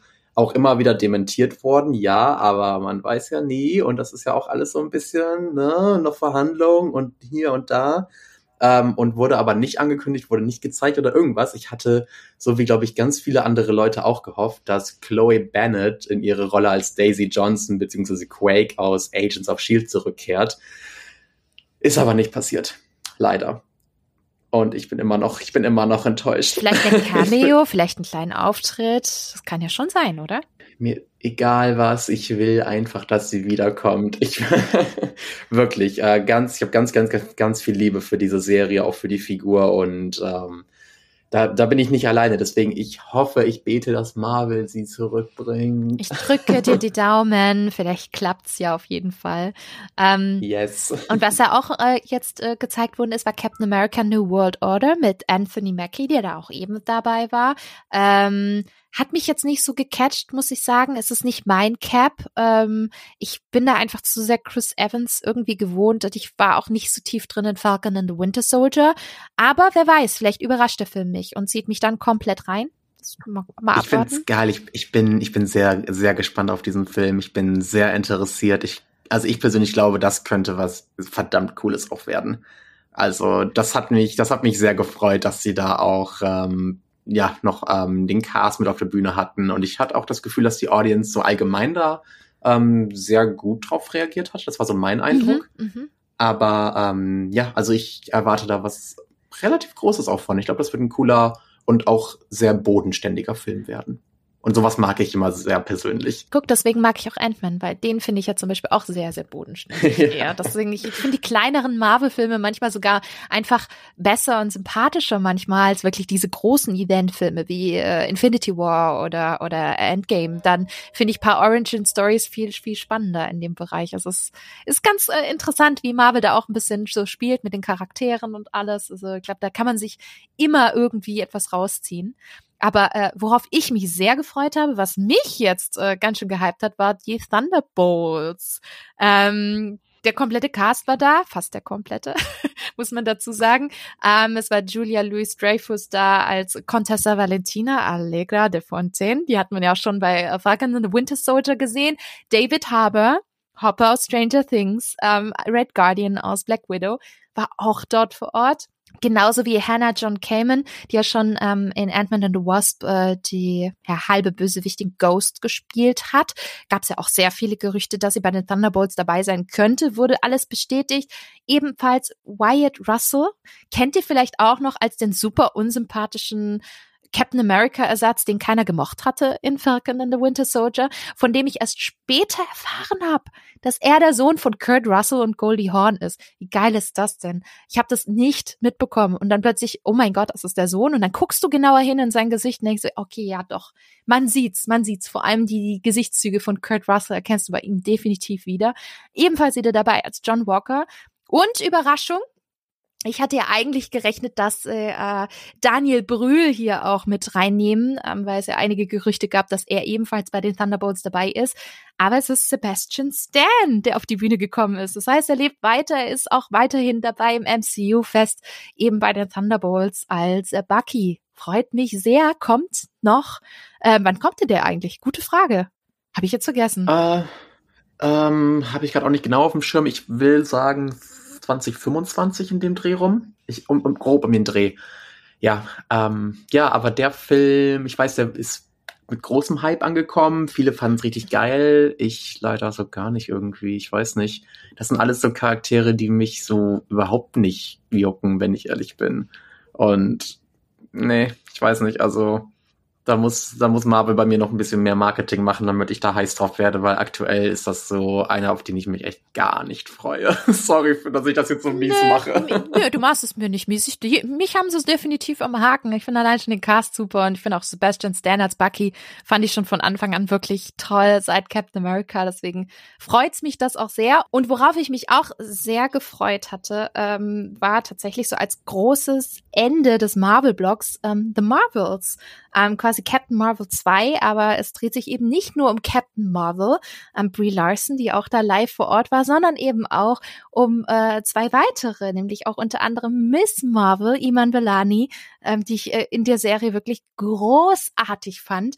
Und der ich es verdanke, dass ich jetzt wirklich große Vor, ihr habe ich große Vorfreude auf auf ähm, The Marvels jetzt und auch der Trailer sah ganz spannend aus, wenn man richtig sehen konnte, wie sie auch Teamwork machen gemeinsam und äh, da gibt's bestimmt auch echt coole Szenen und äh, das hat jetzt tatsächlich meine Vorfreude schon deutlich steigern lassen jetzt bei der D23. Wieder so ein Projekt, wo ich dachte, hm, erstmal, hm, okay, aber der Trailer sah irgendwie echt top aus. Kam denn der zumindest schon raus? Muss ich dich immer fragen, weil ich habe es teilweise noch nicht gesehen. Ich bin immer total gejetlaggt und versuche gerade noch alles ah, nachzuholen. Verstehe, verstehe, verstehe. nee, der, der kam, der kam nicht raus. Das ist, äh, das war auch ein exklusiver und der war, ähm, ich glaube auch, mich zu erinnern, den wollten wir uns auch erst gar nicht zeigen, so von wegen, ah, wir haben noch keinen Content. Aber dann haben sie es äh, dann doch gemacht, weil sie da auch gerade eben noch frisch in der Produktion sind oder in der, in der Post-Production sind. Ähm, fand ich super. Also wirklich, mhm. ähm, ich, den fand ich nicht nur, den fand ich nicht nur nett, den fand ich nicht nur gut, den fand ich, also ich fand genial, was ich gesehen habe. Ich habe super, super große Vorfreude darauf. Mhm. Ähm, Captain Marvel war jetzt auch nicht so mein Lieblingsfilm tatsächlich, auch so der Charakter ist nicht ganz meins persönlich, aber ich bin da voll bei dir, Miss Marvel, boah, geniale Serie. Ich hab's, äh, hab ich absolut nicht erwartet, dass ich die so lieben werde. Aber ich bin ganz, ganz großer Fan von der Serie. Iman Villani ist wirklich absolut genial. Und ähm, wirklich die Szenen, die wir dann da schon gesehen hatten, das hat auch echt wirklich mehr äh, oder Spaß auf mehr gemacht, Lust auf mehr gemacht. Ähm, setzt übrigens direkt an dem an der Abspannszene von dem von der Staffelfinale, mhm. von dem Staffelfinale äh, dran an. Das vielleicht schon mal so als ähm, kleinen Teaser an euch alle. Und ja, ich, ich will mehr sehen. Ich auch. Und ich fand es auch übrigens cool, die ähm, die die drei ähm, waren dann eben auch noch auf der Bühne. Und bei Iman Velani hast du halt wieder total gesehen, was sie halt einfach für ein, für ein super großes Fangirl ist, äh, weil sie ist ja nicht nur Schauspielerin, sie ist ja auch so gefühlt der größte Marvel-Fan mhm. auf diesem Planeten. Und das, das, das hat, macht einfach nur Spaß, sie zu sehen. Wirklich so ihre Reaktionen, wie sie, wie sie schaut, was sie macht auf der Bühne. Also das ist der absolute Wahnsinn. Ich bin ganz großer Fan von ihr. Ich habe gestern oder vorgestern ähm, Backstage-Fotos von der D23 mit äh, ihr gesehen und Brie Larson, wie sie Fotos gemacht haben und äh, auch ihn getroffen haben, Harrison Ford. Und die Fotos sind so Zucker. Du siehst, alle davon waren total geehrt und Iman einfach so mega großes Fangirl. So, oh mein Gott, da steht jetzt Han Solo und Indiana Jones in einer Person. Ähm, das hat sie auch wieder so sympathisch gemacht und ich finde, da habe ich mich umso mehr ähm, auf den Film tatsächlich jetzt auch gefreut. Also ich bin, ich bin gespannt. Ich finde, das war ein, tatsächlich ein schöner Abschluss für diesen Marvel-Blog. Und tatsächlich ähm, war es ja noch nicht ganz so zu Ende. Für mich leider schon. Ich musste raussprinten, weil es da schon ein anderes Panel gab, wo ich unbedingt hin musste und leider den äh, Saal vorzeitig verlassen musste. Aber ich habe es noch mitbekommen, um was es ging. Und zwar Avatar, The Way of Water. Matthias, du hast aber das gesehen. Es wurden ja 3D-Brillen für alle Leute im Saal ausgegeben, um paar erste Szenen zu sehen. Ähm, erzähl mal, da bin ich auch sehr, sehr scharf drauf. Ähm, Zoe Sadania war ja da, ne? Sam Worthington, Sigourney Weaver fand ich auch super cool. Ähm, was hast du da gesehen? Ja, ähm, genau, das war so ein kleiner, so ein kleiner Schockmoment auch, als dann plötzlich von hinten die ganzen Castmember kamen und allen äh, 3D-Brillen in die Hand gedrückt haben. Äh, das war, also das habe ich so auch noch nicht erlebt, weil in einem Moment bist, sitzt du da halt noch, siehst diese ganzen Ankündigungen, ähm, hast dann eben die Stars auf der Bühne, hast dann Videobotschaften, sowas alles und plötzlich kommen da Leute und geben dir eine 3D-Brille in die Hand. Ähm, verdammt merkwürdig erstmal. Und die, äh, die, dieser, dieser Hall D23, das ist, ähm, die ist ja wirklich riesig. Die wurde dann auch in verschiedene Blöcke dann unterteilt. Das heißt, Vorgä äh, Vorhänge gingen dann zu, dass dann die Screens ähm, getrennt sind, dass du halt praktisch nicht, nicht nochmal andere Screens von nebenan siehst und, äh, und sowas alles. Und ja, als wir dann alle die Brillen hatten, ging es dann los und wir haben dann eben in, ähm, in 3D, in, mit 4K und ähm, alles Mögliche eben die ersten Szenen aus diesem Film gesehen. Ähm, das hat gar nicht enden wollen, wenn ich ehrlich bin. Das waren irgendwie so fünf, nee, ich meine, ich meine sogar, es waren sechs verschiedene Szenen, die wir gesehen haben. Ganz verschiedene Szenen. Einmal nur Footage, wo sie unter Wasser sind mit, äh, mit tollen Effekten, also wirklich tollen Effekten. Dann ähm, auch ein paar ähm, ja, story-relevanten Szenen eher, wo dann eben auch verschiedene Charaktere äh, miteinander reden, Konflikte haben und sowas alles. Also da haben wir echt einen großen Einblick in diesen Film bekommen, möchte ich meinen. Und das war schon sehr beeindruckend, diese ganze Szenerie. Ähm, also sehr, sehr äh, cool, interessant. Ich bin nicht der größte Avatar-Fan. Ich weiß noch nicht, ob ich mir den Film anschauen werde, wenn ich ganz ehrlich bin. Wenn ich es mache, dann werde ich es auf jeden Fall nur für die äh, technische Umsetzung machen, weil ich erinnere mich gar nicht mehr, was, um was es im ersten Film geht. Und ich habe jetzt auch nicht das große Bedürfnis, den nochmal zu gucken, wenn ich ganz ehrlich bin. Ähm, aber das war auf jeden Fall eine sehr, sehr coole Preview. Und am Ende haben wir dann eben auch noch ähm, ein exklusives Poster in die Hand gedrückt bekommen, als wir raus sind. Sehr, sehr cool. Ja, ich bin, ich bin mega gespannt. Ich kann mich noch erinnern, das war damals, also das heißt damals, ist bis heute der Film gewesen, der mich am meisten ähm, beeindruckt hat, aufgrund eben dieser 3D-Technologie. Also kein Film sah jemals besser aus im Kino als Avatar. Deswegen bin ich schon sehr gespannt. Ich bin ein bisschen traurig, dass James Cameron beziehungsweise Jim Cameron, wie ihn ja viele auch nennen, dass es nicht geschafft hat, tatsächlich für zumindest den zweiten die Technologie so weiterzuentwickeln. Das war ja eigentlich sein Ziel, dass man den Film ohne 3D-Brille in 3D sehen kann.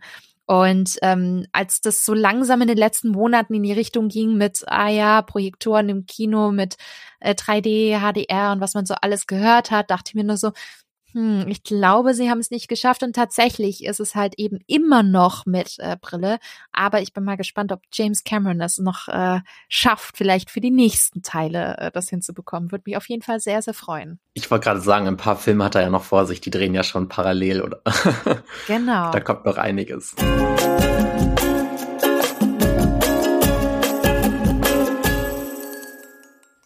Moment mal, das kann doch nicht alles gewesen sein. Natürlich nicht. Ich hatte es schon zu Beginn der Folge gesagt, wir haben fast vier Stunden aufgenommen. Deswegen war das heute der erste Teil unseres großen D23 Expo Recaps und Erlebnisses.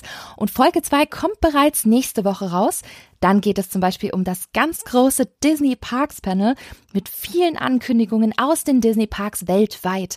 Um ganz viele weitere tolle Events, die wir auch dort erlebt haben, wie zum Beispiel die weltberühmten Disney-Stimmen einmal live zu hören ich kann es euch sagen, das war ein Highlight. Aber wir reden auch über die Ausstellungen, die Shops und natürlich auch das teils exklusive Merchandise. Ihr hört, es geht sehr spannend weiter, deswegen bleibt dran und freut euch auf nächste Woche. Ja, Frage an euch. Was war denn euer Highlight auf der D23 Expo 2022? Seid ihr vielleicht auch sogar schon mal live dort vor Ort gewesen auf der D23 Expo? Und wenn ja, wie hat's euch denn gefallen? Schreibt's mir doch in die Kommentare unter dem Instagram-Post auf dem Feenstaub und Mauseohren-Account und ich freue mich schon sehr, was ihr zu sagen und zu erzählen habt. Ja, das war's mit der heutigen Episode. Hat es euch gefallen? Dann lasst doch gerne eine Bewertung bei Apple Podcasts und Spotify da oder empfehlt den Podcast an andere weiter. Das würde mich sehr freuen, denn so werden dann auch andere auf die Inhalte aufmerksam. Das ist ein bisschen wie Währung für uns Content Creator, Podcaster. Das würde mich wirklich sehr freuen. Und wenn ihr mehr Disney News und Infos haben möchtet, findet ihr mich auch unter spinatmädchen.com auf Social Media wie Instagram, Facebook, Twitter und YouTube ebenfalls unter Spinatmädchen und natürlich auch unter Feenstaub und Mausohren. Ich freue mich, wenn ihr das nächste Mal wieder einschaltet. Bis dahin, haltet die Maus und Ohren steif und bis bald!